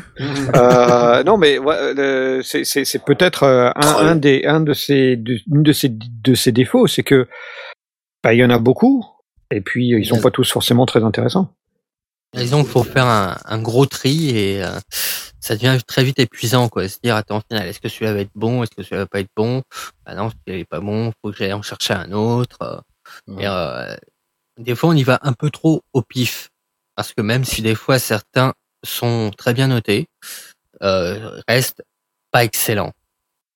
Finalement, si je comprends bien, ce que tu dis, c'est que ça te détourne de, de ton objectif euh, artistique ou euh, de produire finalement quelque chose. T'as pas le temps et t'as pas envie euh, C'est ça, te faire suer à chercher les trucs gratuits pourris que tu vas devoir désinstaller. Quoi. tu vois, moi, quitte à perdre du temps, je préfère prendre, bah, perdre du temps à, à me faire, euh, voilà, en m'embêter sur un, sur mon mix, à vraiment euh, chercher quelque chose de plus artistique en me disant, tiens, Mm. j'utilise cet effet que je connais très bien, mais voilà, c'est en, Mm. en utilisant tel réglage, je peux arriver à quelque Mm. chose de plus propre. Non, mais c'est bien d'avoir euh, plusieurs avis. Hein. Enfin, je veux dire. euh, Oui, non, mais après, euh, après ça engage que moi, bien sûr. Hein. Euh, C'est, euh, j'ai vraiment c'est, euh, cet esprit-là, quoi, à me dire, faut que ça soit quand même, faut que j'ai pas à me prendre la tête pour le choix du plugin. Faut que, euh, faut que je le connaisse en fait euh, très vite.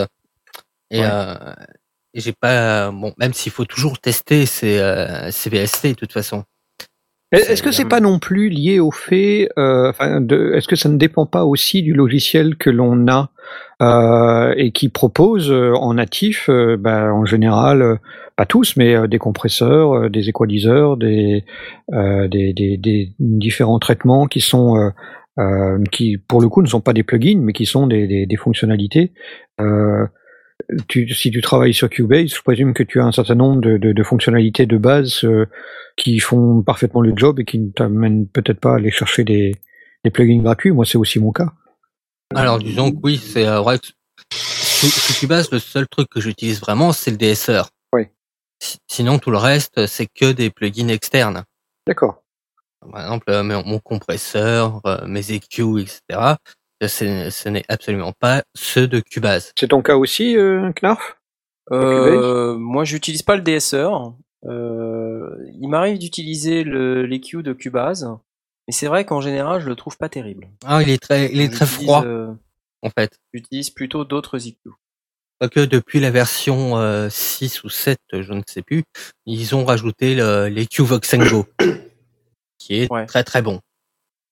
Ah, il est bon, oui. Voxengo euh, fait, fait, font, des, font des choses gratuites aussi qui sont très bien. Mhm. Qu'est-ce qu'ils font comme gratuit Voxengo Euh, alors Voxengo, je crois qu'ils font aussi des euh, comment des, des, des analyseurs de spectre qui, qui sont d'une précision. Euh, Ah oui, FreeVST and IU plugins. Ouais. Voxengo Overtone GEQ. Euh, donc Free 7 bandes harmoniques Graphic Equalizer. Voilà, des équaliseurs Voilà, Un aussi. Spectrum Analyzer. Analog Style. Ensuite un FFT Spectrum Analyzer. Donc là, bon, faut en savoir. Ensuite Free Reverb. Euh, Ça, je connais pas. Voxengo Old School Verb. Ça a l'air pas mal. Mhm. Euh, Voxengo Stereo Touch, qui est aussi gratuit, qui est un, un élargisseur stéréo. Analyseur stéréo. ouais. Euh, Voxengo Marvel euh, GEQ, qui est euh, un peu comme le Overtone GEQ, mais qui est 16 bandes. Ensuite, il y a un délai, etc. Ouais, il y a pas mal de trucs. Hein. Ah ouais, non, Il y a des une très, bonne vingtaine de plugins gratuits là sur voxengo.com, voxengo.com. D'accord. Ouais, Intéressant. Non, c'est- Et euh, ils ont donc, pas mal tu de disais que choses. t'es, Ouais. Aurine, que t'étais pas, donc du coup, que tu pas perdre de temps hein, à chercher des trucs, euh, alors que tu préfères te concentrer sur euh, des choses qui ont plus de valeur ajoutée, ce qu'on, je comprends très bien. Mhm. À vrai dire, je, je suis plutôt de cet avis, euh, parce que j'ai pas beaucoup de temps. Euh, en règle générale, mon temps libre, euh, je, je le passe alors maintenant à travailler sur les sondiers au grand désarroi des gens qui attendent mon épisode 17, mais euh, chacun ses priorités. Tout à fait, tout à fait. Nous, nous sommes la priorité numéro une, hein, désolé. Hein. Bah ouais, vous voyez, hein, c'est comme quoi. Et aussi, après, euh, au-delà des, des autres activités euh, familiales, sociales euh, que tout un chacun a, euh, bah, je m'amuse. Et, et pour moi, c'est la priorité. C'est-à-dire euh, s'amuser au-delà d'essayer de produire des trucs de qualité, euh, etc. C'est plutôt m'éclater. Mhm. Et euh, moi, j'ai j'ai tendance à penser que c'est pas compatible avec une activité de recherche intensive, euh, euh, à moins que la recherche en elle-même Ouais, soit jeu, amusante. Mais mais c'est pas mon cas. Euh, donc moi, Ouais. je préfère, euh, tu vois, démarrer un truc et puis que ça s'allume et tout de suite je joue quoi. Tout de suite je m'amuse.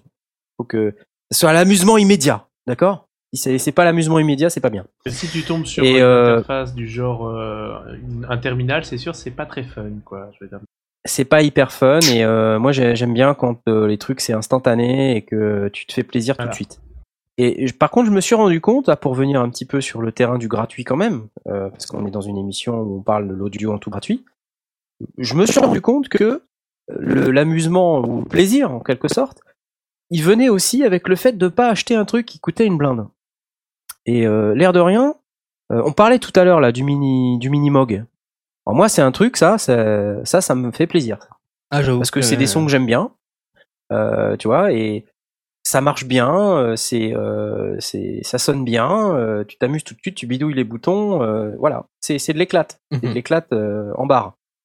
Donc moi j'y vais 100% là-dedans. Par contre c'est vrai que euh, aller me frapper Audacity, tu vois, typiquement, non, ça s'amuse pas.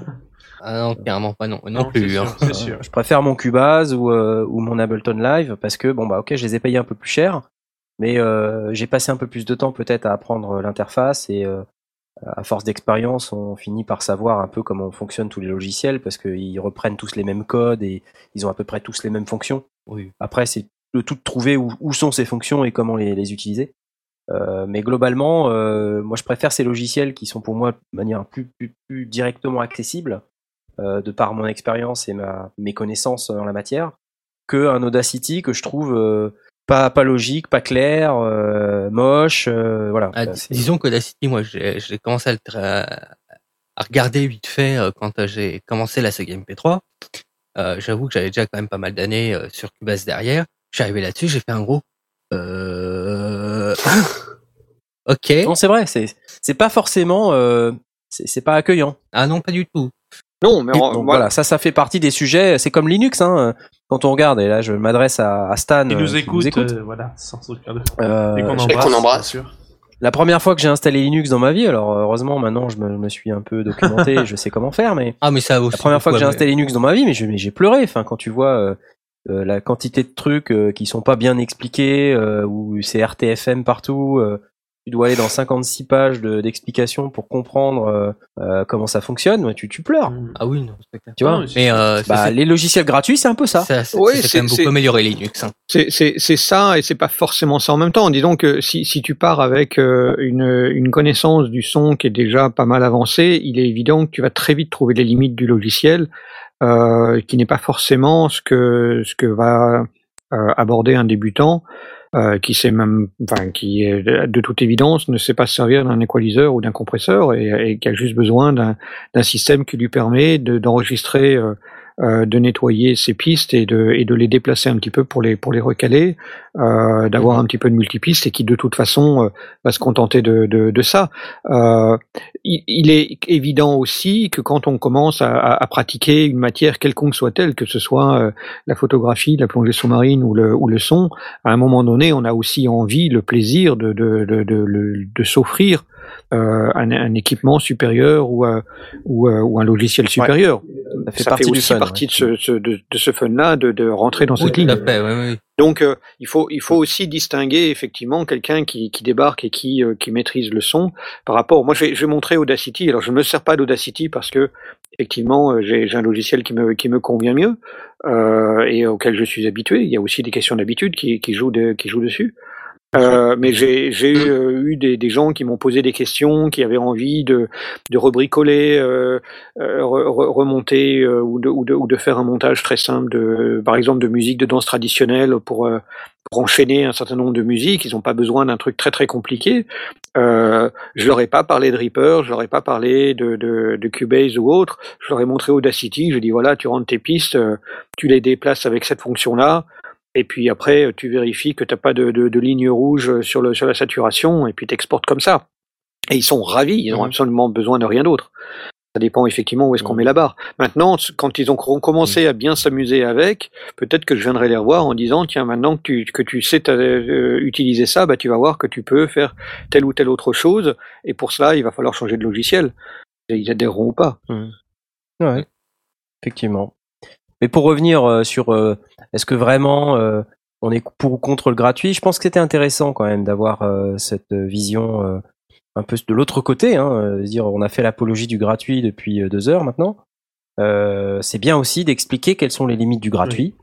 Euh, et après, bon, il faut s'adapter ou ne pas s'adapter. Si on est d'accord pour s'adapter, bah allez-y, plongez. euh, peut-être commencer par du gratuit, peut-être que ça vous conviendra pendant un temps, peut-être que ça vous conviendra pour toujours.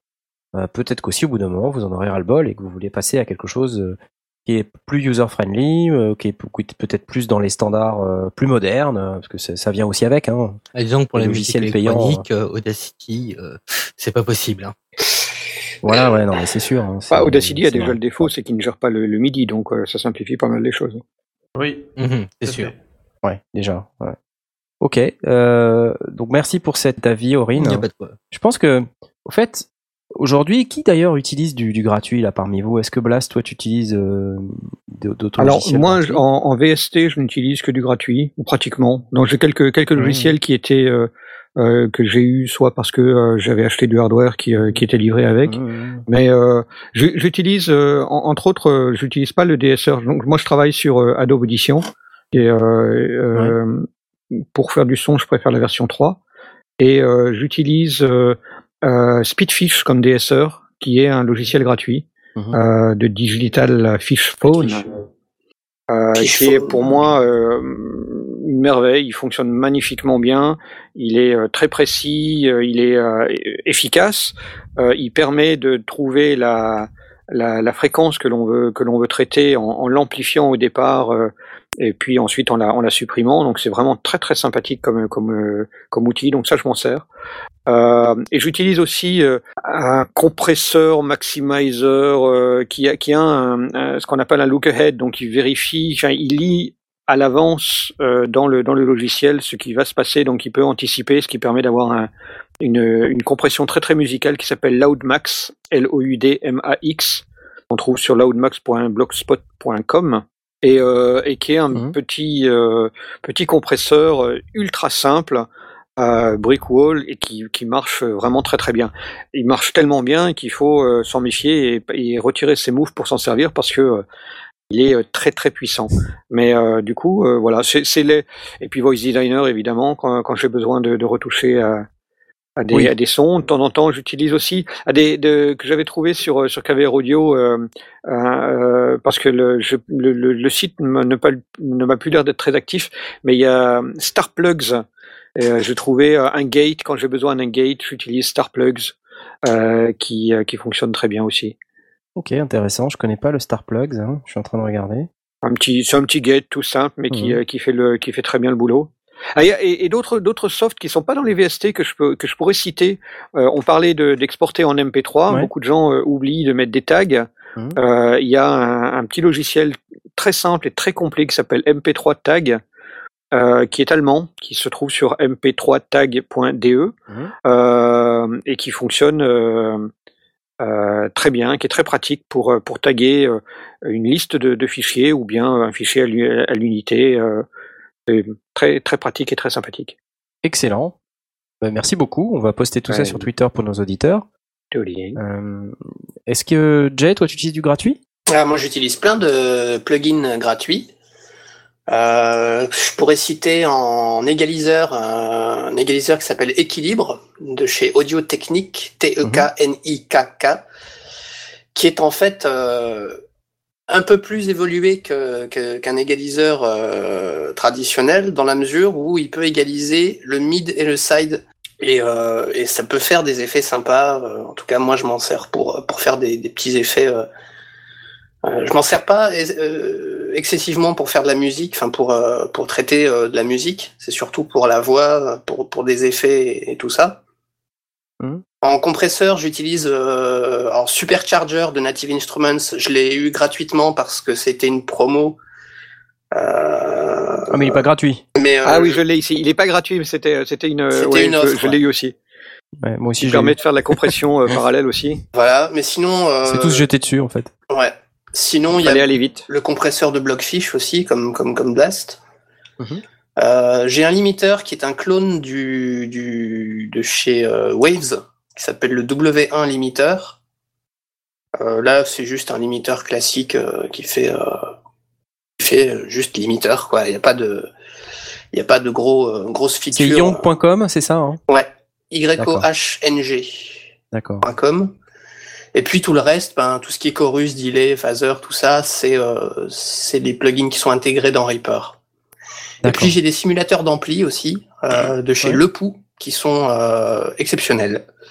Alors, on n'a pas parlé de ça pour les guitaristes, là, parce qu'il y a certainement des guitaristes qui nous écoutent. Ouais. Les simulateurs d'ampli gratuits, est-ce que vous en utilisez Donc, Euh, le moi, tien, j'ai- c'est, comment tu as dit Epou Comment Lepou, L-E-P-O-U.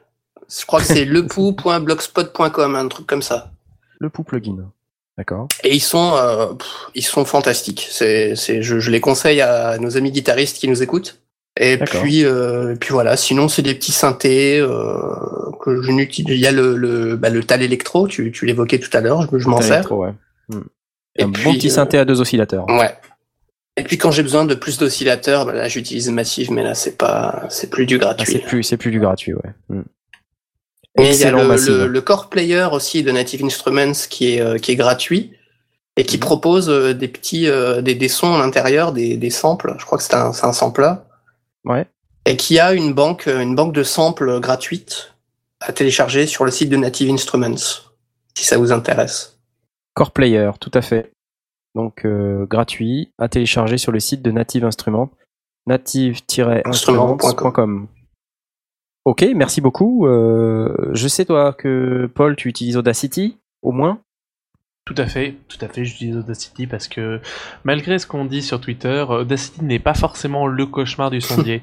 Audacity, ça permet de faire, comme on l'a tous toujours dit, des choses de base, très simplement, malgré son interface pas sexy. Et je le combine avec Reaper, qui n'est pas un logiciel gratuit, mais euh, voilà, c'est une bonne combinaison, je pense, entre le gratuit pas gratuit. Et comme Reaper est gratuit pour ceux qui ne font pas un usage professionnel et qui ne veulent pas ou ne peuvent pas simplement euh, payer euh, les développeurs, je pense que c'est un bon duo à utiliser. Mais je reviendrai, dans mes... je reviendrai sur ça. sur Ah, y a- D'accord. Excuse-moi, je te coupe. Juste, euh, je voudrais rajouter un truc. Vas-y. Il y a Nomanil sur Twitter qui dit que Glassverb, c'est un bon plugin de reverb, et je confirme. Euh, c'est un, un bon plugin euh, très évolué pour euh, pour la réverbération qui permet euh, tout un tas de paramètres et que j'utilise aussi. Moi, j'ai utilisé pendant des années quand j'étais sur PC, j'ai mixé le premier album de Bélissandre avec. Ah bah voilà. Toutes les reverbs sont des glaces verbes. Et je confirme, c'est un très très bon plugin. Pour une fois, là, tu vois, il y a un gratuit. euh, Pour Aurine, hein. Tu vois? Hein? Ouais. Oui, non, mais j'ai jamais dit le contraire. Hein. euh. Glass Verb. Euh, je sais pas si ça se trouve encore. J'espère que oui. ouais J'espère aussi parce que ce serait dommage. Dasample.com.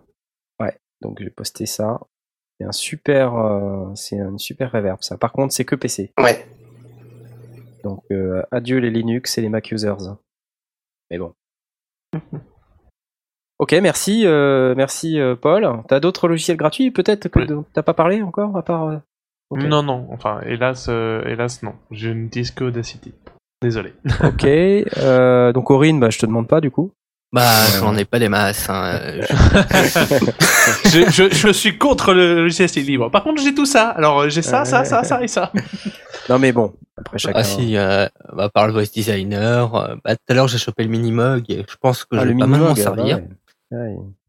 Eh, pas mal. Euh, j'ai chopé aussi euh, bah, pour la- pendant la préparation de cette émission euh, un petit euh, un petit orgue d'église qui est pas qui est pas dégueulasse. C'est euh, j'essaie de, de retrouver le lien. Si jamais j'y arrive. Tu peux nous faire Euh, écouter c'est peut-être? très con, hein. C'est Short. Euh, euh, ouais. 30 secondes, le temps que je réactive tout ça. Ouais. Si jamais il veut bien. Ah ouais. Ouais. Il y a une grosse C'est attaque. dégueulasse. Oui, que là, je suis dans un mode. euh.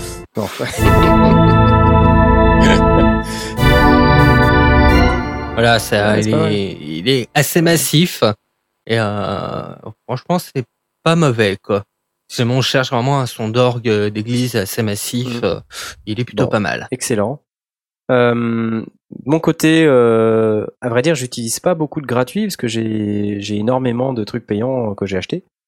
Donc euh, je ressens pas du tout le besoin d'avoir des produits gratuits. C'est juste quand je tombe par hasard là sur des produits comme le Minimog, euh, bon bah là forcément je m'arrête. La Glass Verb, comme je disais, je l'ai utilisé euh, pendant pas mal d'années.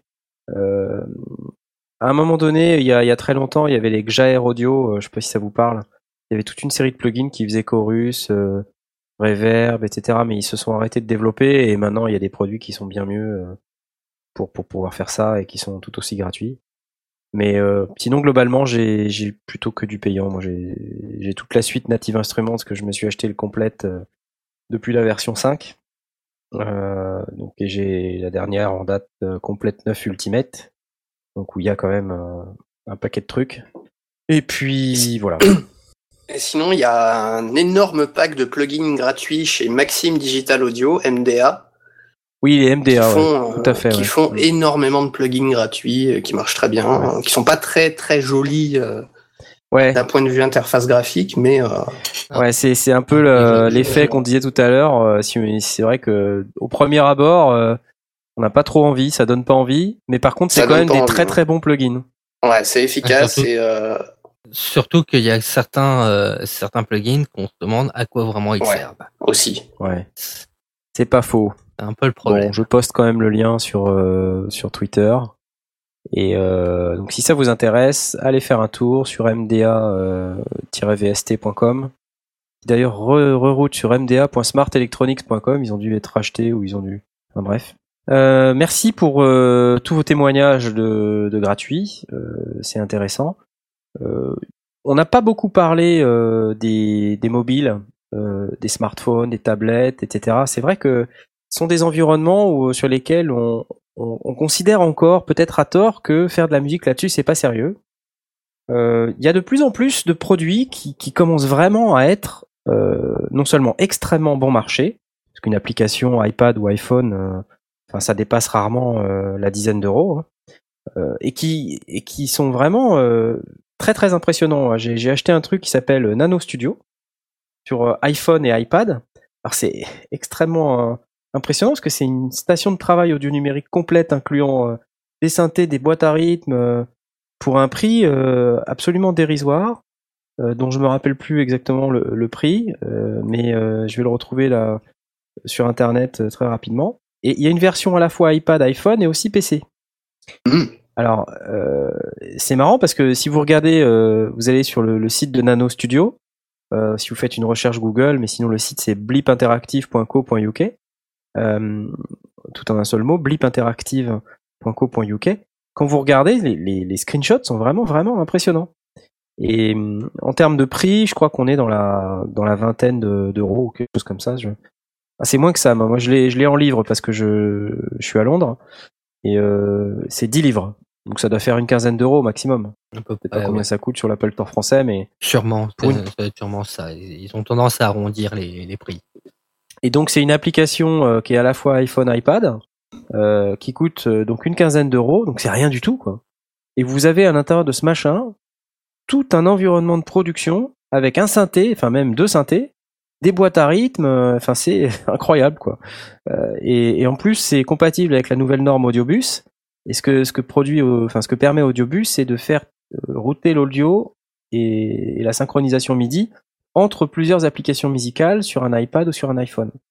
Donc si vous avez euh, d'autres synthés, qui peuvent être des synthés gratuits, euh, qui, qui sont sur euh, iOS, euh, bah, vous pouvez les synchroniser. Sais, c'est comme euh, aussi, on, on- comme on avait parlé lors de l'émission 0, euh, du Ouais. Korg qui était sorti sur 3DS. Oui, je me C'est à rappelle. peu près ça. ouais. C'est Ouais. pas Et- excessivement cher et on a un Korg à portée de main euh, et qui est très bon. Alors, après, on se dit, bah ouais, mais comment je fais sortir le son de mon iPad? Bah, tout simplement, hein, vous sortez le son avec un câble et puis vous rentrez ça dans votre carte son. Euh, et donc, bon, euh, ça, ça a ses limites, bien sûr, mais euh, grosso modo, enfin, ça sonne pas plus mal que euh, si vous avez un micro euh, de qualité moyenne que vous rentrez dans votre carte son. Donc, euh, c'est, ça permet de produire de la musique euh, à vraiment pas cher, avec un environnement qui est vraiment sérieux. Euh, Vous avez également euh, Korg qui récemment a sorti un truc qui s'appelle Korg Gadget. Euh, ça fait partie des news du NAM. Alors, Et là, c'est qui voilà. comme ça, Korg, Korg Gadget, mais euh, il y a plein de synthés dans ce truc-là. C'est en fait un, un environnement pareil, une genre de station de travail audio numérique, dans laquelle il y a des plugins qui sont exclusifs à Korg et qui sont ce qu'ils appellent des gadgets. Et chaque gadget porte le nom d'une ville. Et c'est en fait à chaque fois un synthétiseur qui a son caractère. Donc il y a un synthétiseur FM qui est plus pour les sons un peu FM métalliques. Il y a des synthétiseurs soustractifs, il y a des, puis ils ont tous une, une robe, euh, on va dire euh, bariolée, euh, et donc jaune, bleu, rouge. Alors c'est fun en plus. Il y en Et a qui ont un seul caractère et qui refusent de faire ce que tu leur demandes. c'est ça, ouais. ah, qu'il est drôle. Et euh, donc voilà, on, on va pas s'étaler sur les sur les trucs iOS. Pourquoi je parle plus d'iOS que d'Android? J'avais discuté avec un développeur euh, qui me disait que sur Android c'était quand même un tout petit peu plus compliqué de faire de l'audio en temps réel. Raison pour laquelle sur Android on voit pas beaucoup d'applications euh, de musique. C'est beaucoup sur iOS. Et si vous souhaitez euh, trouver des applications musicales, un bon point de départ, c'est d'aller sur les applis type Korg Gadget ou, chez, des fournisseurs comme Roland, Korg, et de regarder dans les applications connexes. C'est-à-dire à chaque fois que vous avez une application, euh, ils vous disent les gens qui ont acheté cette application ont aussi acheté ça. Ouais. Et en fait, en, en allant comme ça de, de fil en aiguille, on trouve des trucs, mais c'est incroyable. Euh, et donc, euh, pour peu qu'on puisse raccorder son iPad ou son iPhone euh, à sa carte son, bah, on a un synthé euh, pour 5 euros. Donc c'est rien 5 Mhm. euros, hein, c'est quasiment gratuit. hein. Donc là, on est dans le périmètre de notre émission. Voilà, voilà. Hmm. Bon, Go, go, j'ai fini avec... euh, go, go, gadget. non, mais il y a, il y a aussi... euh, Tiens, récemment, ils ont produit le Thor, THOR. Je crois que c'est Propellerhead qui fait ça. C'est pas dangereux, ça C'est le, Un Thor le, tor- le Et, tortue. euh, euh, Ouais, le tortue. Ah. Ah, Fallait quelqu'un Ah, la elle nous a- fasse. elle nous- elle nous a C'est manqué. mauvais. Genre là, ça fait trop Que c'est mais mauvais. il fallait quelqu'un la fasse. C'était obligé. Ah oui, bah oui, c'est sûr, c'est sûr. Et euh, le synthé Thor a mais des possibilités de synthèse, enfin c'est c'est incroyable. et d'ailleurs, Korg a sorti le MS-20 Ah, sur iPad. sur iPad Et euh, je- sur iPad. Et c'est c'est fou. Il y a il y a un séquenceur 6 pistes avec euh, tout un tas de contrôles. C'est génial ce truc. Ça vaut ça vaut quasiment rien pour euh, 10 ou 12 euros euh, ou je sais plus 15 euros. Euh, on a le son d'un MS-20 avec 6 MS-20 qu'on peut empiler comme ça avec tous les contrôles normaux d'un MS-20 et ça sonne comme un MS-20. C'est juste génial. Voilà. Donc euh, là, si on est fan de synthèse sonore et qu'on veut un vrai synthé, bah voilà, Ouais. on a, on a moyen de se faire plaisir. Moi, j'en ai fini avec la partie mobile.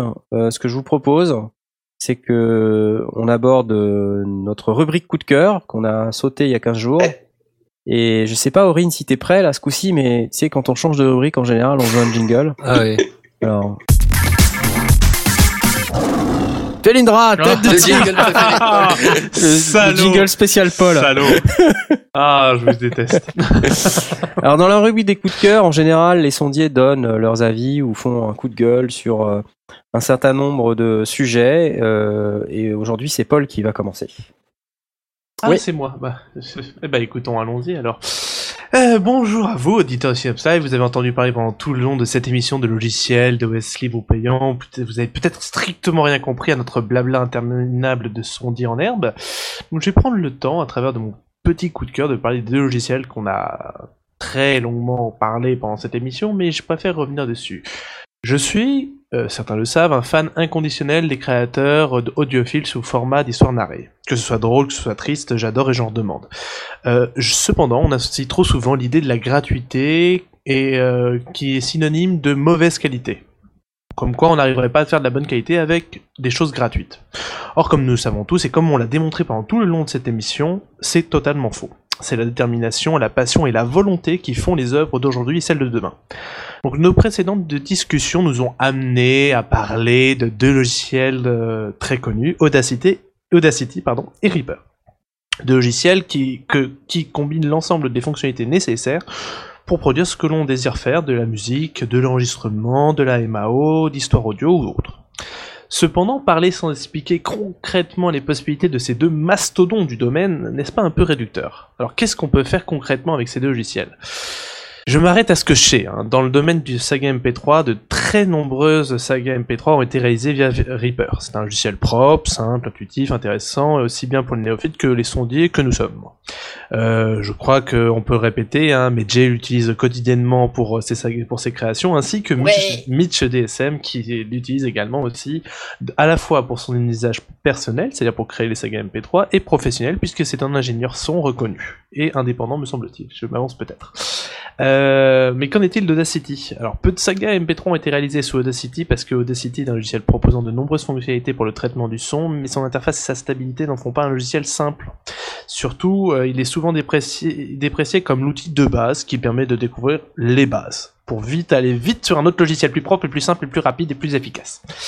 Pourtant, certaines créations ont prouvé le contraire. Alors, euh, je vais reparler de ce qu'on en parlait tout à l'heure avec Blast, mais l'excellent Xenosis, dont il a participé bien entendu et dont euh, Trent a fait un, très très très très très bon exemple, comme quoi il est possible de faire d'une très bonne saga MP3 et même une très bonne création sur Audacity.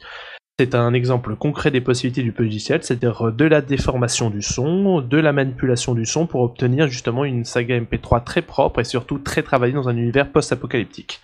Je vous laisse découvrir si vous cherchez Xenosis sur euh, Google. X Ça ne se trouve plus. Ça ne se trouve plus, mais je crois que sur Audacity, sur euh, pas Audacity, sur Netophonix. Sur Netophonix, oui, il y a moyen de trouver. Il y a moyen de trouver. Il y a deux épisodes qui ont été réalisés. Et hélas, cette saga ne verra jamais la fin. Mais je vous le conseille, c'est vraiment une excellente saga MP3. Mais je vais arrêter d'en parler, rendons-nous utiles. Donc, euh, depuis maintenant deux ans, j'utilise Reaper et Audacity. Ce sont deux logiciels euh, où je fais mes essais, mes petits réglages sans importance, que je ne diffuserai jamais, comme je l'ai déjà dit, car ce ne sont que, euh, que mes créations qui, et je suis le seul destinataire de ces créations, car je reste un bidouilleur sur toute l'extrême. Mais vous, oui, vous, ceux, qui nous écoutez à 23h20, vous êtes peut-être les créateurs de demain, vous êtes peut-être le futur Knarf ou le futur POC. vous avez des idées, des compétences. Pourquoi ne pas commencer avec ces deux petits logiciels avec ce qu'on appelle un bon tuto? Donc il y a un an de cela, je cherchais des informations un peu au hasard sur internet, je vous l'avoue, j'ai tapé sur Google euh, tutoriel euh, Audacity et je suis retombé sur notre bon vieux Netophonix, comme quoi hein, on retombe toujours sur les mêmes euh, sites au final, qui expliquait véritablement les possibilités qu'offraient Audacity et Reaper en même temps. C'est un très très bon tuto qui a été réalisé par Zilan. Je sais pas s'il nous écoute ce soir ou s'il connaît les sondiers. Mais en tout cas, je le remercie pour ce très bon tuto. Je vais le diffuser sur euh, Twitter euh, très prochainement, c'est-à-dire dans quelques secondes. C'est un tuto qui permet d'avoir assez bonne euh, vue d'ensemble, une assez bonne vue d'ensemble des possibilités qu'offrent Reaper et Audacity ensemble. Je vous le conseille, c'est un document de qualité qui est encore une référence aujourd'hui. Cela permet véritablement de comprendre les capacités du logiciel et également aussi de bien maîtriser ses interfaces, même si euh, notre cher Jay a dit effectivement qu'il y avait des interfaces qui a été développées depuis.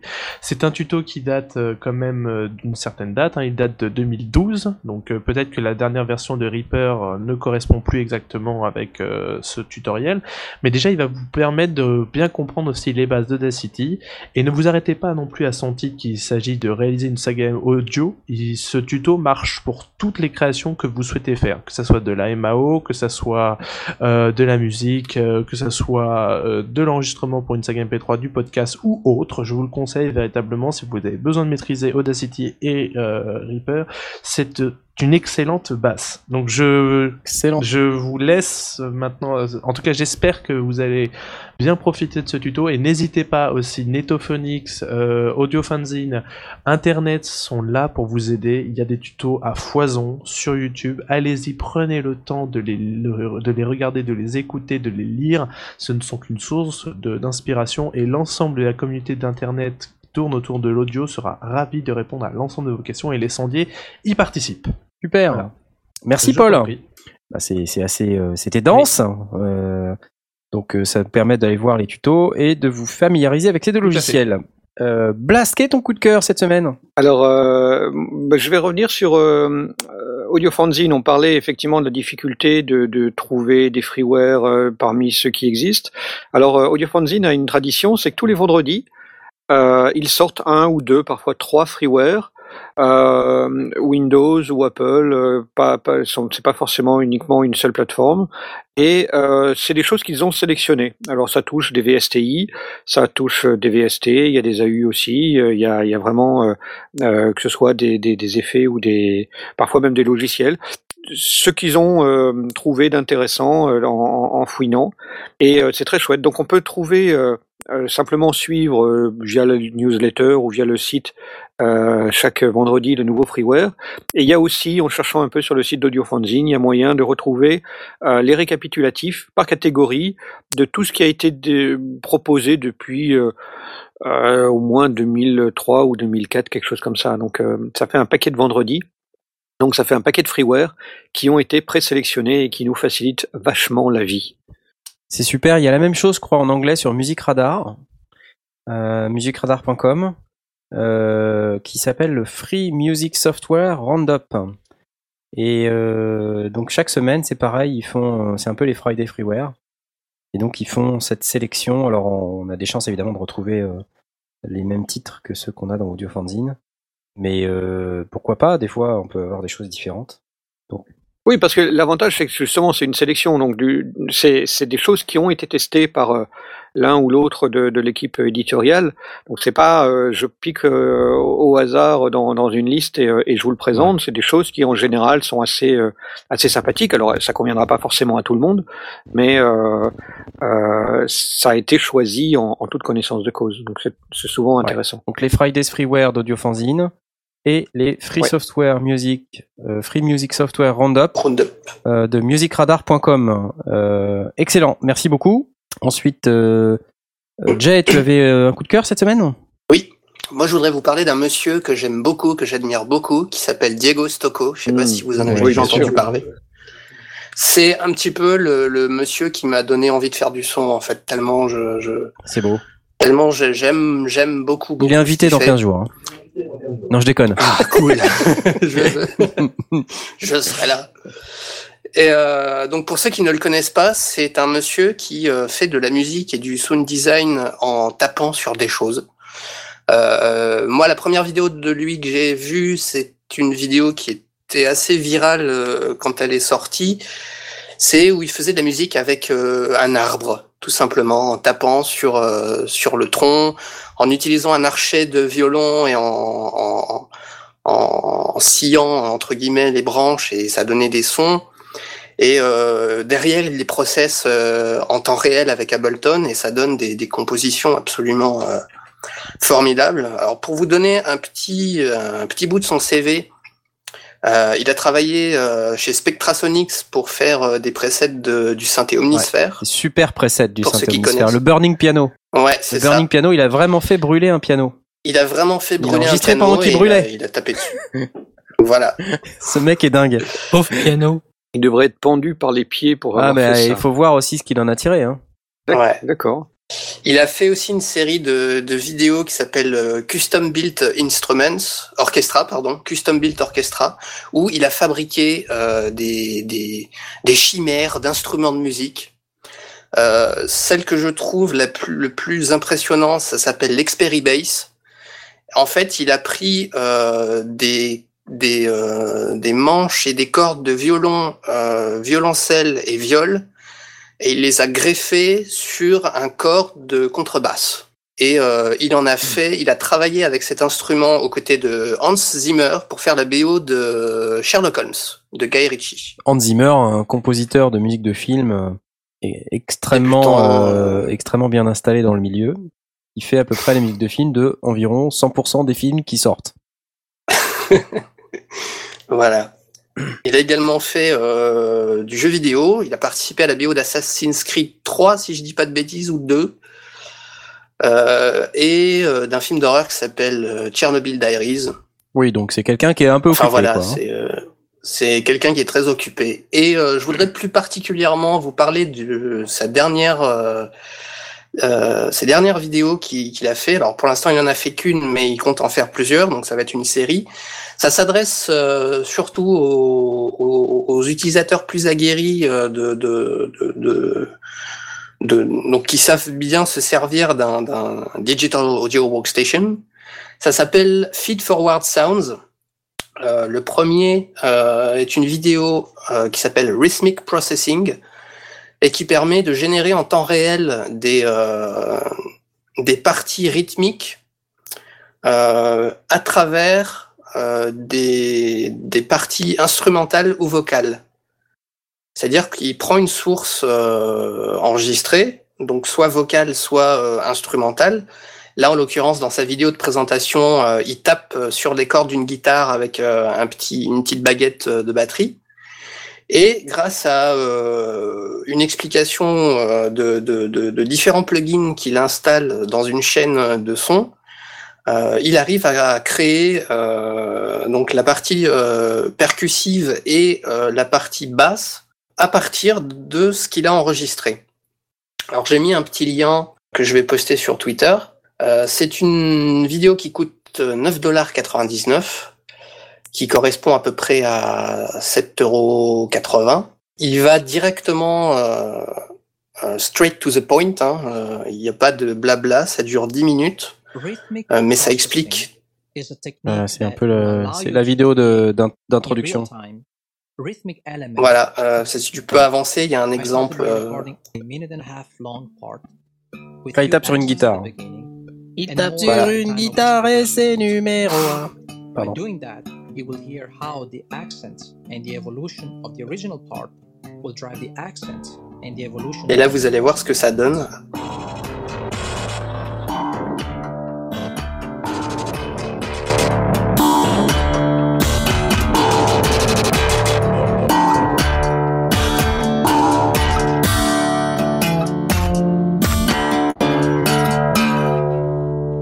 Ça c'est la vidéo de démo. De la vidéo Voilà, payante euh, qui sur- coûte 9,99. Voilà, qui vous explique euh, en 10 minutes comment on fait ça. Et euh, si vous allez sur son SoundCloud, donc soundcloud.com slash Diego Stocco, il a fait la même chose avec euh, une partie de synthé, donc avec un preset euh, d'Omnisphere, et avec d'autres, en, en changeant les réglages de, de ses plugins, euh, voir, pour voir d'autres résultats que vous pouvez écouter sur son SoundCloud. Essaye. Euh, Diego Stocco. Voilà. Ouais. Si jamais t'y arrives. Processed Synth. Hmm? I wanted to create an example of rhythmic processing applied to a synth sound. So far, you've heard it on acoustic instruments only, but this technique can be used also to introduce an additional level of customization to a synth sound. So whether you're using a preset or your own patches, the end result will be more unique. The part you're hearing in the background is the synth I'm going to process, and it comes from Omnisphere. Parts with clear dynamic accents work best in the context of this technique. And just to clarify any possible confusion, all the additional rhythmic elements will be generated in real time. Oh. I will now start this part again from the beginning and activate the rhythmic processing. C'est parti.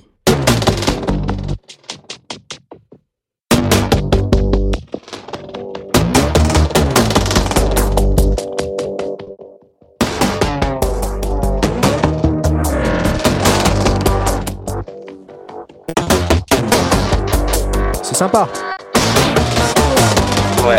Ouais, c'est super sympa. Ça fait, ça fait une ambiance très particulière. C'est très sympathique. Effectivement. Voilà. Donc après, si vous voulez voir, en savoir plus sur le monsieur, ben, diegostocco.com. DiegoStocco.com, j'ai posté le lien, effectivement, sur Twitter.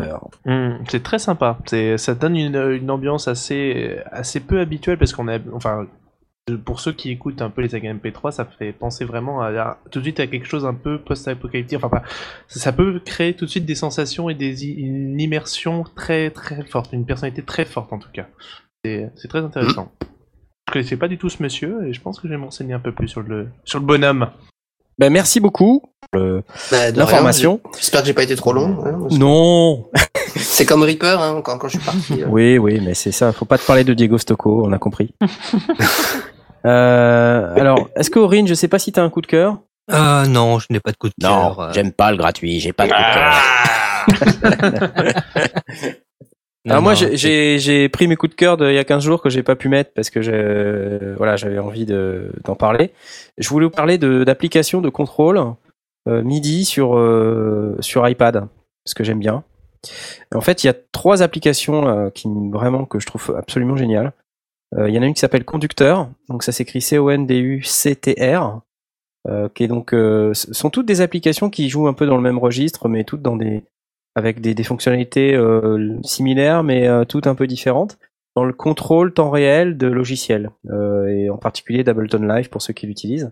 Donc Conducteur, c'est un truc qui permet de créer sa propre interface, de lancer des clips, de mixer, euh, de masteriser, euh, voilà, Euh, vraiment un- une, une application extrêmement complète et qui, qui paye pas de mine au premier abord, mais qui est assez incroyable en fait, qui coûte qui coûte pas extrêmement cher, il me semble. Euh, c'est ça doit coûter euh, dans la dans la dizaine d'euros. Euh, et donc pour ce que ça fait, enfin honnêtement, c'est pas c'est pas énorme. Alors ça doit être un peu plus que ça doit être une vingtaine d'euros, plus exactement. C'est pas énorme pour ce que ça fait et c'est vraiment un, instrument de contrôle ultime. Euh, donc je vous invite à aller regarder conducteur c o n d u c t r.net. Je posterai les liens un peu plus tard. Dans la même dans la même veine, j'ai deux autres applications, une qui s'appelle Lemur. Donc euh, Lemur est une application qui est en fait développée par l'ancien développeur euh, d'un produit euh, qui s'appelait le Jazz Mutant Lemur à l'époque où euh, l'iPad n'existait pas. C'était un produit assez innovant qui était une, tablette, donc j'en possède un d'ailleurs. Enfin, j'en possédais un puisqu'il m'a été volé.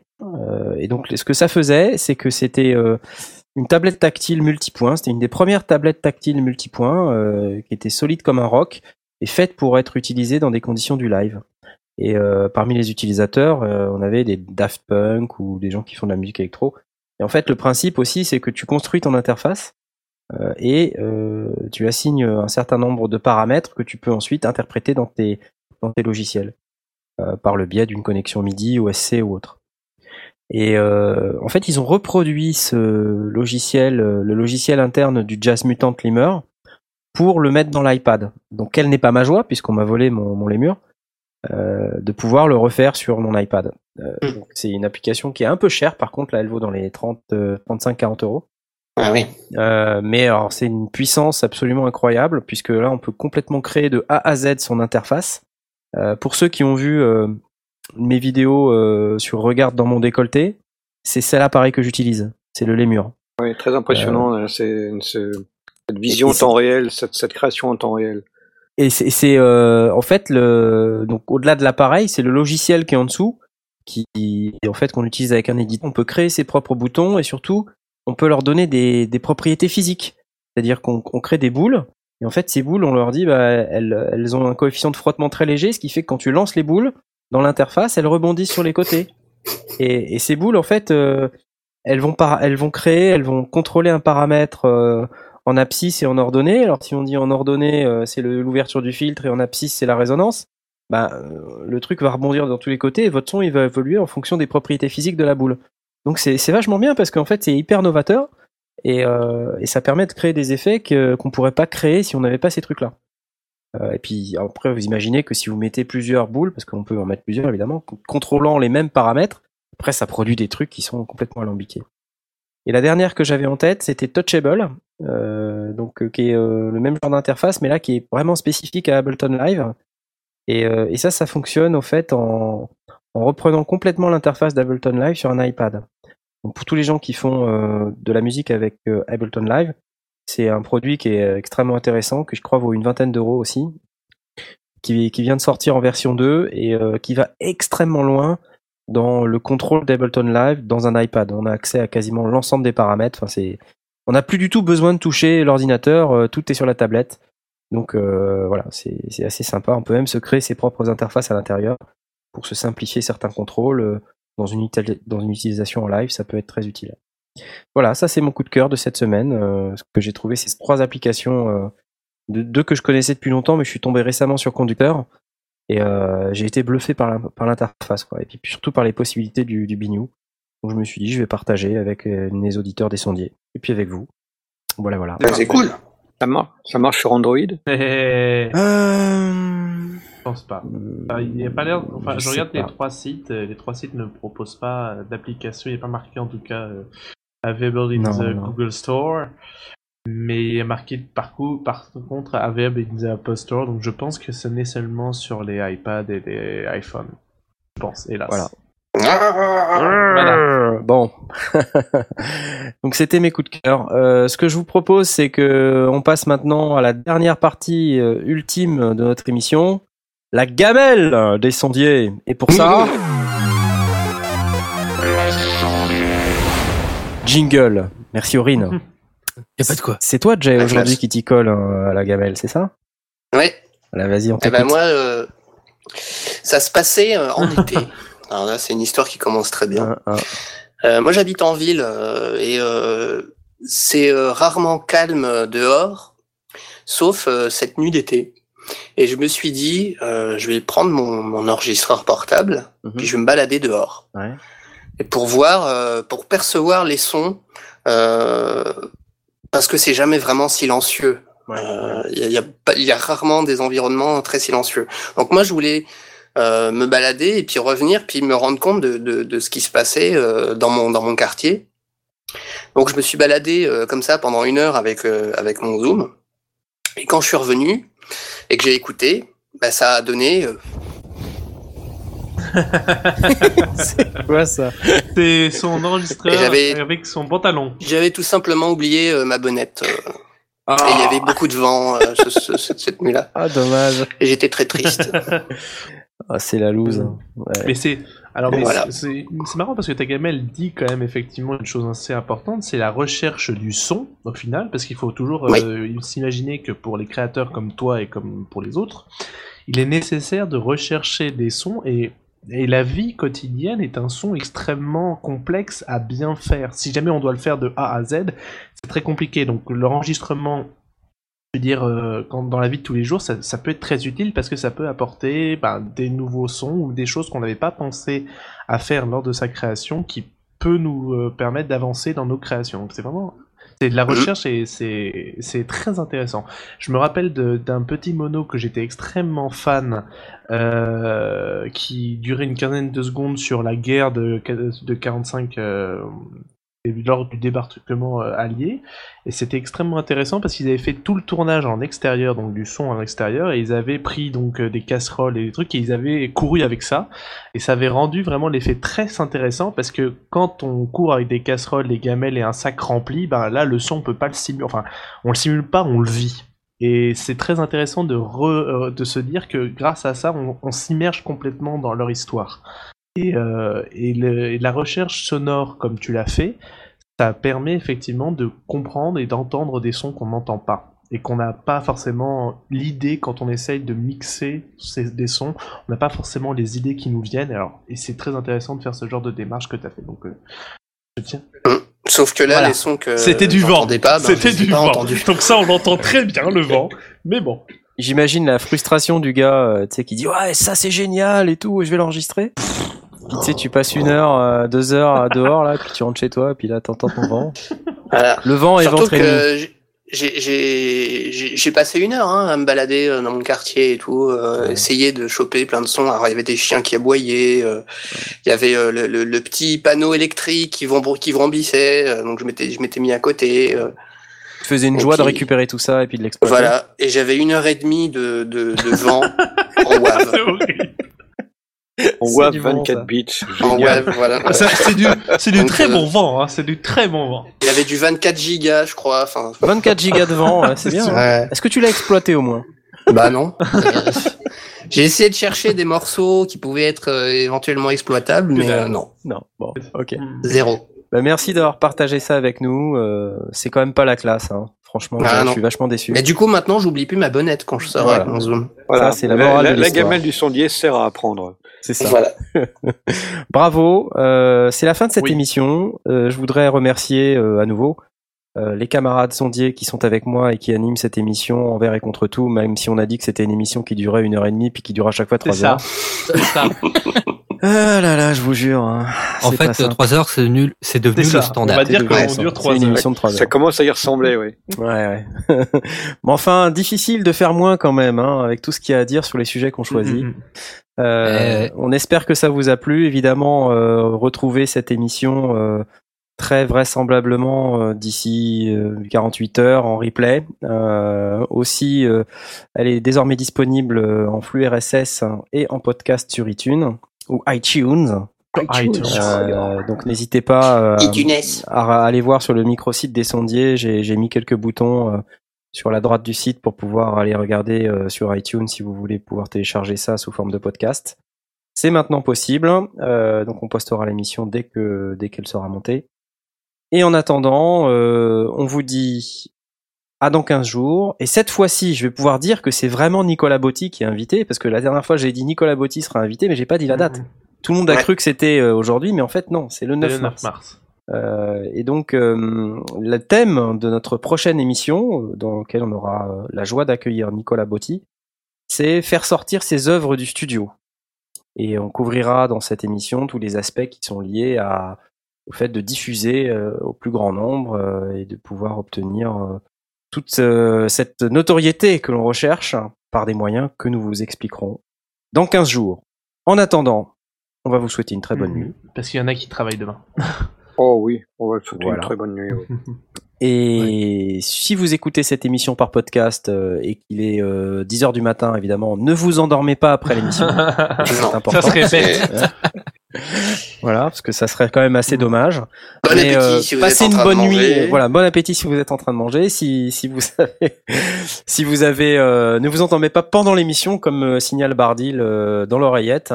Euh, enfin, bref, ne vous endormez pas.